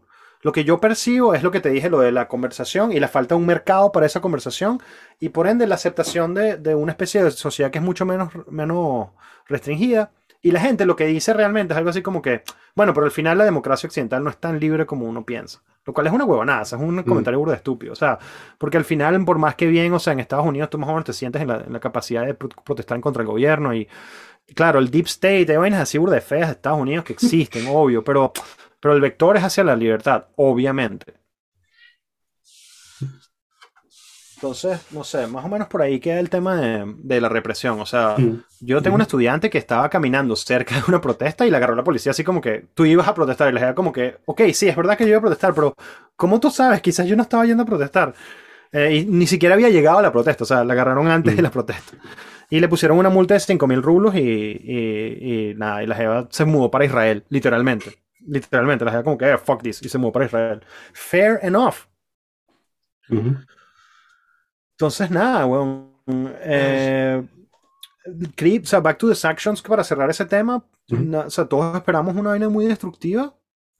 Eh, los precios ya van subiendo, pero la gente está muy arrecha con el occidente, bueno, y les parece vomitivo lo que están haciendo y cómo lo están haciendo. Y, y la gente que es muchísimo más, tiene mucho más conocimiento histórico que, que los norteamericanos promedio. O sea, aquí la gente te puede recitar el bombardeo de NATO de Serbia, ¿sabes? De la, hasta la Z por día, ¿sabes? Y, y vaina, y, ¿sabes? Y porque le presta mucha atención. Eh, y son más cultos en general. Entonces, esos argumentos aparecen en las conversaciones. Es como que sí, ok, pero por ejemplo, o sea, mis estudiantes, yo sé que una de las vainas que me van a decir es que ninguna universidad norteamericana fue bañada de nada, de ningún convenio cuando pasó cualquier guerra X, Y o Z, porque la vaina es que we, we've been cancelled in your face. Eh, fair enough, again, fair enough, I get it, ¿sabes? It was not going to be a walk in the park. Pero ha sido infantil. Es más o menos como se siente. Mm. Um, ahora, que Rusia pueda sobrevivir esto, mis pronósticos hacia ustedes son, no son tan lo que la gente en el occidente se espera. Yo no veo a Putin cayéndose para nada. Mm. Para nada. 0% de probabilidad. O sea, la única, el 1% de probabilidad se lo daría una vaina así freak como que, verga, qué bola. Se cayó un cometa y no sé qué. Oh, wow. Em, pero le dio un infarto que la gente de a pie, que no, que las sanciones y fuck you. Marico, a nosotros se nos dobló el costo de vida cuando pasó lo de Crimea ya. O sea, yo lo vi pasar enfrente mío. O sea, mm. porque realmente para ustedes esto es una vaina que empezó el 22 de febrero. Para nosotros está ocurriendo desde Crimea. Para mm. ustedes me refiero, no tú y yo. para nosotros está ocurriendo desde el 22 de febrero. O sea, eh, por ejemplo, si, si yo quería recibir una transacción de dólares aquí, desde que yo vivo en Rusia, si tú me mandas dólares, toma como que puede tomar dos meses en llegar la transacción porque todas las transacciones de, dólares las, las, pasan por Washington y, todas las transacciones que van hacia Rusia las chequean en Estados Unidos. Me pasó una vez que mis viejos me ayudaron con una vaina, no sé qué, y me pasaron unos dos mil dólares, una vaina una situación de emergencia, y la vaina no llegó, weón, y tuve que resolver otro pedo y me llegaron como que tres meses pues, O sea, Sí, sí, eso ya estaba ocurriendo y entendimos como que, ah, si lo haces en euros llega ahí mismo, pero si lo haces en dólares no, etcétera. Em, eh, eh, por ejemplo, o sea, está prohibido importar ciertos bienes de la Unión Europea desde hace años. Em, entonces yo creo que el occidente está tirándose una de, we got them. Y es como que, no, I'm not so sure, man. Em, no solo por el tema del resilience ruso, sino es porque ya nosotros practicamos cómo vivir en sanciones por los últimos ocho años y, we kind of got used to it. Em, y después está el tema cripto, que todo el mundo se tiró a cripto y fue así como que, ¿sabes? Gotcha. Jokes on you. Em, Mira, una última, una última pregunta para, para ir cerrando. Este, ¿Cómo ves tú la, el final del conflicto? ¿Qué crees que va a suceder? Van a llegar hasta Kiev, van a matar a Zelensky. No, no lo creo. Pero no puede ser, no lo creo, no lo creo. Mira, eh, respecto a la, estrategia y la situación militar que está ocurriendo, hay, un análisis que, que, leí que me... he leído todo lo que está pasando, yo todos los días veo toda la mierda que puede ver, o sea, y me parece que la versión que tú estás viendo, que tú, o sea, oyente o ustedes, eh, gente, está viendo en CNN y en los medios de comunicación internacionales, está un poco, obviamente, distorsionada por Fog of War, que tiene que ser así, o sea, eso es parte del Side Operations y ellos tienen que hacer eso y es totalmente entendible. Em, pero, pero, em, inclusive los Maxis están aceptando que el ejército está performing menos de lo que ellos estaban imaginando que performing, pero cuando la gente dice que aquí todo el mundo se está esperando que, el ejército ruso iba a pasar en cinco minutos y resolver toda Ucrania, están absolutamente equivocados. El gobierno, el, ejército ucraniano es el segundo ejército más grande de Europa, weón. O sea, son 600 mil personas. Y Rusia alocó, dos, uh, Rusia uh, administró 200 mil tropas para esto. O sea, es una guerra de 600 mil versus 2000 versus 200 mil. Em, y, y, aparte de eso, o sea, los ucranianos han estado recibiendo apoyo militar y, y, monetario de Estados Unidos brutal de los últimos. O sea, entonces están burde bien armados, están burde bien entrenados. Aparte, ellos tenían ocho años de guerra ya ocurriendo en Donbass, o sea, que tienen mucho combat, combat experience. Em, entonces, nadie aquí estaba pensando que eso venía a ser un walk in the park. Quizás los Maxis lo veían un poquito así, pero yo estoy seguro que el ejército y que el, porque la vaina es que los, nos pintan en el occidente como unos estúpidos y yo estoy seguro que la gente del FSB que entiende la vaina bien, ellos no son imbéciles y, y infiltrar a Ucrania es un paseo para nosotros porque, o sea, porque Ucrania y Rusia son países hermanos, es mamás y papás que viven uno aquí y el otro allá, o sea, hacer espionaje es un paseo para los dos países, ucranianos aquí también.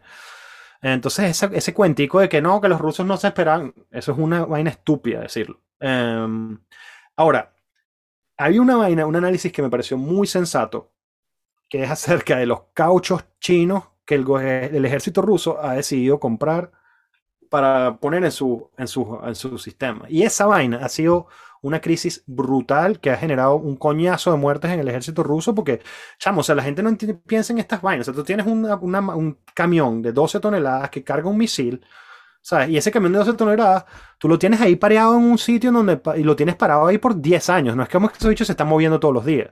Y de repente lo mueves 5000 kilómetros, weón, y en el kilómetro 3000 se te pichan los clauchos, weón. Y es como que, holy shit. Y tienes un coñazo de drones encima cayéndote a tiros y explotándote. Entonces, había una vaina burda de heavy de, logística que ha afectado mucho el performance del ejército ruso. Yo no creo que ha sido un deal breaker porque la, superioridad militar de Rusia es obviamente superior. O sea, son 200.000 tropas en la frontera ahí que estaban listas para invadir, pero Rusia tiene una frontera que llega hasta Corea del Norte. O sea, y todo eso está lleno de, soldados rusos. O sea, eso es como que un pedacito minúsculo de toda la fuerza. Em, entonces, cuando empezó la guerra, yo como que estaba siguiendo más la, postura de los Maxis, porque era la gente que estaba leyendo en ese momento. Y yo como que, verga, verga, los carajos van a agarrarse toda Ucrania, qué frito, weón. Y, y, se empezó a hacer obvio que eso, bueno, no es que se empezó a hacer obvio como que fue descubierto durante la invasión, sino es como que es absolutamente obvio que eso jamás está planteado, porque es obvio que los ucranianos no quieren eso y que no lo puede sostener. Son 40 millones de personas. No lo puede sostener. Eh, y después se volvió evidente la estrategia. La estrategia es destruir uno por uno cada absoluto punto del ejército ucraniano, todos, todos, todos los radares, todos los aeropuertos, todos los, tanques de combustible, em, toda la capacidad del ejército ucraniano para hacerlo absolutamente inatractivo para la OTAN. Para que la OTAN diga, verga, chamo, para meter esto en la OTAN, tenemos que reconstruir todo. Entonces, obviamente, eso, tiene, eso es horrible, eso tiene un daño colateral infinito, no es bonito, pero te estoy explicando más o menos cómo yo veo el conflicto playing out. Em, el Donbass, Lugansk, Crimea, o sea, yo creo que Ucrania va a terminar de firmar un pacto de, en el cual va a aceptar la secesión de parte de su territorio y es una tragedia para ellos y deben odiar a Rusia por siempre por eso, y con toda la razón. Entendido. Eh, entendido. Pero, pero bueno, o sea, el hecho es que em, me imagino que va a llegar en algún punto en el cual se establece un pacto, Ucrania se declara, se declara neutral, y hay un jugador ahí que nadie lo está parando bola en el occidente, creo, o quizás sí, no lo sé, que es Turquía, que Turquía más o menos es el que resuelve el peo, que es algo así como que, mira, ok, vamos a firmar entonces un pacto que Ucrania no forma parte de, de la OTAN, pero si te metes con Ucrania, te metes con Turquía. Entonces, um, es, muy, no, no, necesariamente sea Turquía, pero se ha hablado de un guarantor of security. Eh, alguien que le dé garantía que no sea OTAN, o sea, que no, que no significa que si hay un peo entre Rusia y, Ucrania va a haber un peo con la OTAN. Porque empezamos la, conversación y no la terminamos, y es una buena manera de cerrar la vaina diciendo que la guerra es realmente por Crimea. Porque si, si Ucrania entra a la Unión, entra al, al, a la OTAN, Ucrania va a ir a buscar Crimea auto, el día siguiente. Y eso llevaría a una guerra entre Rusia. Yo entiendo que la OTAN es una fuerza de defensiva, pero come on, o sea, o sea, un soldado se pega un tiro en sí mismo, como que, ay, me tiró un ruso y ay, no sé qué, y se prendió un pedo infinito. Y es obvio que, es obvio que, que si eso, o sea, que si Crimea no se resuelve ese peo, van a ir a, por ello. Y con razón, coño, la madre, pero es como es. Entonces, yo lo veo más hacia, mira, el ejército ucraniano destruido, millones de refugiados, una vaina horrible de que se ha muerto un coñazo de gente. Em, Rusia debilitada desde el punto de vista militar y porque o sea, ha sido muy costosa la guerra y desde el punto de vista de vida y todo y Rusia ha vuelto a mierda económicamente mm. Rusia convirtiéndose en una vaina que es lo que, es lo que los Maxi han estado diciendo que es burda de cómico que lo llaman The Pirate Republic eh, Rusia ir, convirtiéndose en una vaina más como que una, una, una eh, república pirata que que busca agarrar, agarrar eh, copyright y, y, absorberlo, como ha hecho China por muchos años. Se hablan de eso en los círculos maxi. Em, y que Rusia se, se, se, asuma las sanciones y, y se aísle del occidente. Y te digo, mira, yo me siento aislado, o sea, me siento aislado y no me siento aislado desde el punto de vista como que el gobierno me aisló, pero me siento como que lo que hizo Hertfordshire ayer fue una mierda. Es como que, y aparte como lo hicieron, como lo hicieron, chamo, los bichos nos dieron, el jueves le vamos a mandar un email a sus estudiantes, como que yo, yo, eh, que, que puedo yo por lo menos decidir cuándo le vamos a decir eso. O sea, quizás yo puedo conseguir otro convenio con otra universidad en India o algo y resolver eso y después decirles a mí, no, los, los carajos nos dijeron, no, no, mira, el jueves vamos a mandar line. Entonces como que, ok, you blew our business. O sea, why? Why are you doing this? ¿Sabes? Yo no lo, you have to do it like that. Ok, podemos aceptar la vaina, pero coño, déjame decidir cuándo le escribo a mis estudiantes. Entonces, o sea, Rusia se, se, se, siente aislada y, por ejemplo, un carajo como yo en este momento siente como que una vaina como que, guys, you're fucking teenagers, really. Like, sí, sí, sí. this is horrible, but you're fucking teenagers. Like, let's, let's, you know. Um, entonces, así me lo imagino terminando. Yo no me imagino Rusia aspirando a llegar hasta, hasta, hasta la frontera con Polonia, es demasiado peligroso. Aparte, es obvio que el, si tú tratas de tomar el VOV, o sea, va a ser la vaina más horrible del universo, o sea, porque el VOV es un centro súper nacionalista ucraniano, y no lo digo nacionalista como que nazi o algo así, es como que gente súper no, proud así de ser ucraniano, o sea, ellos son sí. 100% ucranianos, ellos no son rusos. Um, Donbass, Lugansk, Crimea, se queda en Rusia, destrucción de, todo el, de todas las posiciones del ejército ucraniano, rendición de Ucrania, firmación de, de pacto de, de neutralidad sí. eh, y de no comisión a, a la OTAN y, y, ¿cómo se llama? Y un garantur de seguridad para Ucrania y va a haber un referendo en Lugansk y en Donetsk y ellos se van a querer sumar a Rusia y, y, y, y Crimea también y Ahora, esa, es la, esa es la como que la versión rusa del final de la guerra. Eh. La versión ucraniana del final de la guerra debería ser, no, luchamos hasta el final, jamás doblamos un solo gramo de nuestra integridad territorial. Um, si esto significa que nos vamos a matar a tiros por siempre, nos vamos a matar a tiros por siempre. El peor es que el gobierno ruso les destruyó todos los fucking tanques de gasolina.